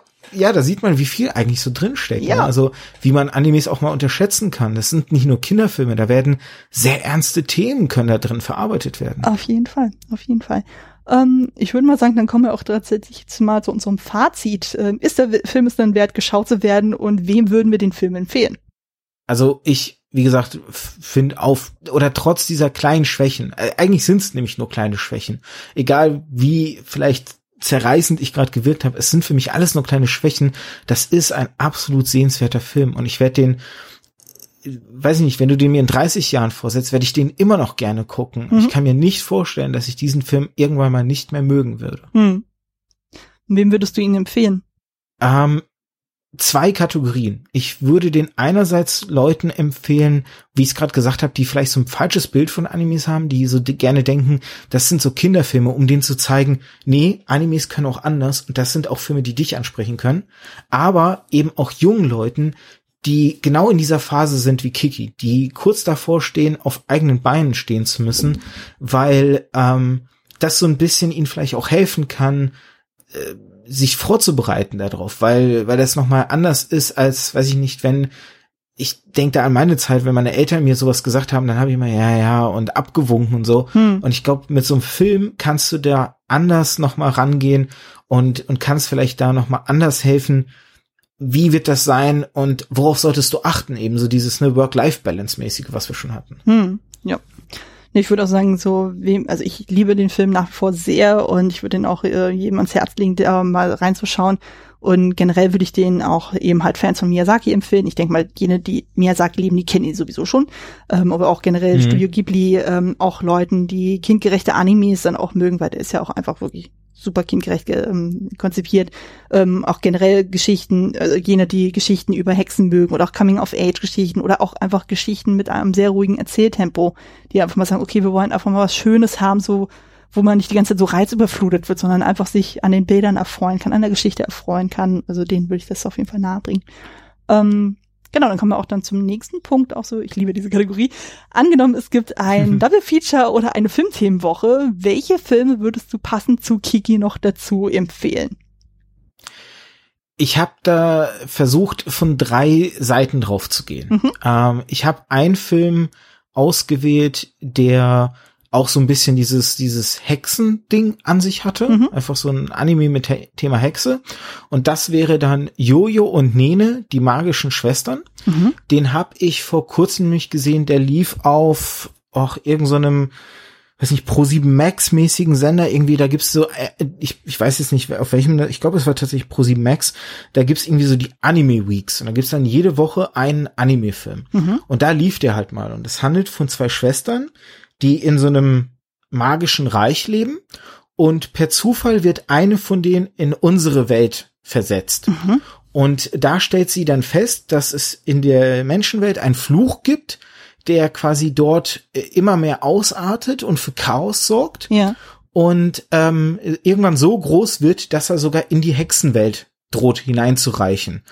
Und ähm, da sind tatsächlich auch so ähnliche Aspekte, weil ähm, ich, ich weiß jetzt nicht mehr, welche Schwester es war, ob es Jojo oder Nene war, die in die Menschenwelt kommt, aber die hat tatsächlich auch eine ähm, so eine Art sprechenden Kater bei sich. Ah, okay. Und je länger sie in der Menschenwelt ist, umso weniger magische Energie besitzt sie noch und sie verliert sie so mit der Zeit. Mhm. Und irgendwann hat sie so wenig magische Energie, dass sie mit ihrem Kater nicht mehr sprechen kann, zum Beispiel. Und das sind dann so irgendwo auch wieder so so kleine Ähnlichkeiten, die mhm. natürlich äh, anderen Hintergrund haben, aber dann doch irgendwie so erkennst du es dann wieder. Und ja. deswegen fand ich den ganz passend tatsächlich. Und der ist auch sehr, sehr schön. Also der hat eine, ähm, ist jetzt nicht so, so ein schön wie so ein Studio Ghibli-Film, aber immer noch so ein schön, wo du, wo du guckst und wo du hinterher sagst so, ah, ja, der gibt mir was. So, der hat jetzt nicht so eine so ganz krass tiefe Ebenen, aber der gibt dir etwas mit, dass du einfach mit so einer guten Laune rausgehst. Mhm. Dann ähm, habe ich einen Film nehmen wollen, der auch so ein bisschen ähm, Lebensthemen aufgreift. Und da bin ich eben bei einem äh, Studio Ghibli-Film gelandet, Mein Nachbar Totoro. Ja, Klassiker. Ähm, genau, der halt einfach dieses, auch dieses Thema hat, hier eben, ja, fast schon könnte man sagen, verfrüht erwachsen werden durch diesen drohenden Tod der Mutter halt. Mhm. Und dass sie das, ähm, das Mädchen ja auch irgendwie durch magische Aspekte versucht dann oder, oder mit die in ihr Leben reinkommen, schafft, das Ganze zu überwinden oder beziehungsweise das zu verarbeiten halt. Mhm. Und ähm, das war so, so dieser Pfad. Und als letztes wollte ich eigentlich nur, also eigentlich hatte ich bei dem ernsten Thema nicht einen Studio Ghibli-Film im Sinn gehabt, aber es wurde einer. Und als drittes dachte ich nämlich, nimmst du einen Studio Ghibli-Film. Das heißt, ich habe jetzt eigentlich zwei drin. Alles gut. Äh, das wäre Stimme des Herzens, Whisper mhm. of the Heart, den ich ja auch vorhin schon erwähnt habe. Ja. Ähm, wo ich deswegen auch gar nicht so, so viel ähm, drüber erzählen will, der aber auch ein total schöner Film ist. Mhm. Und ich muss jetzt mal gucken. Ah, genau. Ähm, sie, sie trifft eben auf diesen Jungen, ähm, ich habe jetzt mal nachgeguckt, dass der ist tatsächlich Geigenbauer und sie trifft eher zufällig auf den Jungen, weil sie eigentlich ähm, sie sie leiht in der Bücherei immer so so Bücher aus und stellt fest, alle Bücher, die sie irgendwie ausleiht, da taucht immer derselbe Name auf, mm. so als vorheriger Ausleihender irgendwie. Und den sucht sie dann und stößt dann zufällig auf den Geigenbauer und ähm, mit dem kommt sie so ein bisschen sprechen, weil der tatsächlich so wie wir es schon hatten, für diese, diese Kunst brennt halt und, und so ein super Geigenbauer werden möchte. Und sie stellt dann einfach fest, so, ja, was mache ich denn eigentlich mit meinem Leben? Hm. Und, und ähm, habe ich denn etwas, wofür ich so brenne? Und dann erinnert sie sich, naja, sie hat früher gern geschrieben, aber hat das eigentlich ziemlich vernachlässigt. Und das sind dann so, so die Aspekte, die dann ins Rollen kommen. Und da will ich auch gar nicht äh, viel mehr darüber sagen. Hm. Ähm, das ist halt auch einfach so ein wunderschöner Film, der auch so für mich tatsächlich, weil das Schreiben auch mal ein Hobby von mir war, das ich vernachlässigt habe. Ähm, und deswegen dieser Film immer wieder, wenn ich den gucke, ähm, Seiten in mir zum Schwingen bringt, äh, wo ich jedes Mal denke, eigentlich bin ich genau in der Situation wie die Protagonistin hm. und eigentlich sollte ich genauso wie sie von diesem Geigenbauer lernen, warum schaffe ich es nicht? Hm. Und das, es, äh, ist deswegen einfach so ein schöner Film, der so ähnlich wie, wie Kiki für dich so von tiefer Bedeutung ist, wäre das mein Film. Wenn du mich fragen würdest, welcher Film von Studio Ghibli hat die tiefste Verbindung für dich, dann wäre das Stimme des Herzens mhm. Whisper of the Heart. Mhm. Ja, das klingt doch sehr plausibel. Ähm, den Film werde ich auch irgendwann im Podcast besprechen, das kann ich schon mal so weit anteasern. also, dann man, muss mal gucken, wann ich den ins Programm nehme, aber ich habe den auf jeden Fall auf dem Zettel. Ähm, genau. Ich freue mich jetzt schon darauf. äh, er, er, erwarte sehnlichst diese Folge. Oh, oh ich merke nicht, ich muss mich beeilen. Ähm, genau. ähm, ja, ich hatte auch so überlegt, so, was für Filme schlage ich denn da vor, so und hatte auch so ähnliche Vorschläge wie du dann auch so, aber ich will noch ein paar ergänzen, die wir jetzt noch nicht aufgeführt hatten. Und das eine wäre auf jeden Fall Ponyo. Ähm, das ist ja auch dann, für mich zählen ja irgendwie Kiki, Totoro und Ponyo dann ein bisschen zu dieser, ich sag jetzt mal so, kindlichen Ghibli-Trilogie. Ähm, die kann man sehr gut irgendwie zusammen dann auch gucken und gerade so als Einstieg dann so in Studio Ghibli passt das einfach sehr, sehr schön. Ähm, ist, glaube ich, einer von drei Studio Ghibli-Filmen, die ich bis heute noch nicht gesehen habe, tatsächlich. Es gibt nur drei, die ich bis heute noch nicht äh, ähm, äh, ja geschafft habe zu gucken. Oh, der ist aber, also das war auch tatsächlich mein letzter Ghibli-Film, den ich gesehen hatte. Ich hatte ihn auch irgendwie ganz, ganz lange nicht auf dem Zettel und dann habe ich den als allerletztes dann gesehen. Und ich war hin und weg. Der ist einfach so, so schön. Also ähm, der erinnert natürlich sehr stark an eben Ariel, aber halt auf eine viel, viel niedlichere Art und süßer. Also es ist ja quasi so ein bisschen so äh, so Kindergartenalter-mäßig. Also es ist auch so von den Farben her auch nochmal ein bisschen anders. Also es wirkt alles viel aquarelliger, so, aber es ist einfach schön bunt und die Figuren sind einfach sympathisch und so. Und, und hier Christian Tramitz spricht ja den Vater von Ponyo. Also der macht das richtig, richtig gut und so. Also das ist halt mal eine richtig gute ähm, deutsche Stimme da in dem Fall. Und es ist einfach so äh, ein herzerwärmender Film und so und der einfach, äh, also selten war, sah mehr so schön aus, so wie in diesem Film. Also kann ich, also wenn man gerade insbesondere so einen gute Laune-Film braucht, der macht das auf jeden Fall. Also der ist einfach zauberhaft schön. Ähm, dann, was auch sehr gut äh, zu deinem Pick äh, dann passt mit dem Stimme des Herzen, ist das Königreich der Katzen, was ja im Grunde genommen so wissen so ein Sequel des Ganzen ist, so wie ich das ja, mitbekommen habe, äh, ohne näher darauf genau. einzugehen. Und da haben wir auch wieder diese Katzenthematik dann auch so, das äh, und der ist halt auch so schön hell und le leicht und so und den kann man auch gut mit kleineren Kindern auch gucken, fand ich auch sehr süß. Ist der Baron ist super. Ja, genau, der Baron ist halt mir wichtig. Oh, der ist so toll. Es ist so eine grandiose Figur, kann ich nur sagen. Definitiv. Dann ist vom Stil her ein bisschen simpler gehalten, so, aber der ist trotzdem einfach super schön. Insbesondere wenn man halt Katzen ja, mag. Ja. Und äh, dann äh, am Schluss dann noch so mein absoluter Lieblings-Ghibli-Film, äh, das Wandelnde Schloss wo es ja auch quasi eben um eine junge oh, Frau ja. geht und so. Und wir haben auch oh, wieder diese ja. Magiewelt. Sie wird ja dann verflucht, ähm, hat dann auf einmal den Körper einer alten Frau und dann so. Und da geht's ja auch ganz viel um das Thema äh, Unsicherheit. Was macht man aus sich, seine Ängste überwinden und so. Und das ist natürlich ein etwas härterer Tobak als Kiki dann so. Also es ist dann einfach quasi die Weiterführung dessen. Und ähm, das ist ja mein absoluter Lieblings-Ghibli-Film so. Und äh, das, oh ja, kann ich nachvollziehen. Das wäre eine Schande, wenn ich den nicht empfehle. Von daher, hier passt das jetzt einfach sehr, sehr gut dann auch rein als zusätzliche. Basiert Empfehlung. übrigens auch auf einem Buch, ne? Genau, genau. Ich habe jetzt leider den Namen der Autorin vergessen, aber ja. Ja, ja, das Buch gibt's tatsächlich erst seit kurzem auf Deutsch, ah. wenn ich es richtig im Kopf habe. Oder oder eine Neuübersetzung irgendwie so. Ähm, ich meine nämlich so 2019 ähm, ich wusste es nämlich, ich wusste tatsächlich äh, vorher nicht, dass es eine Buchverfilmung äh, ist sozusagen und hatte dann 2019 ähm, in der Buchhandlung das Buch in der Hand. Mhm. Wie gesagt, ich weiß nicht, ob es jetzt die erst, der erste Mal, dass es auf Deutsch gibt oder eine Neuübersetzung ist. Das müsste ich nochmal nachgucken.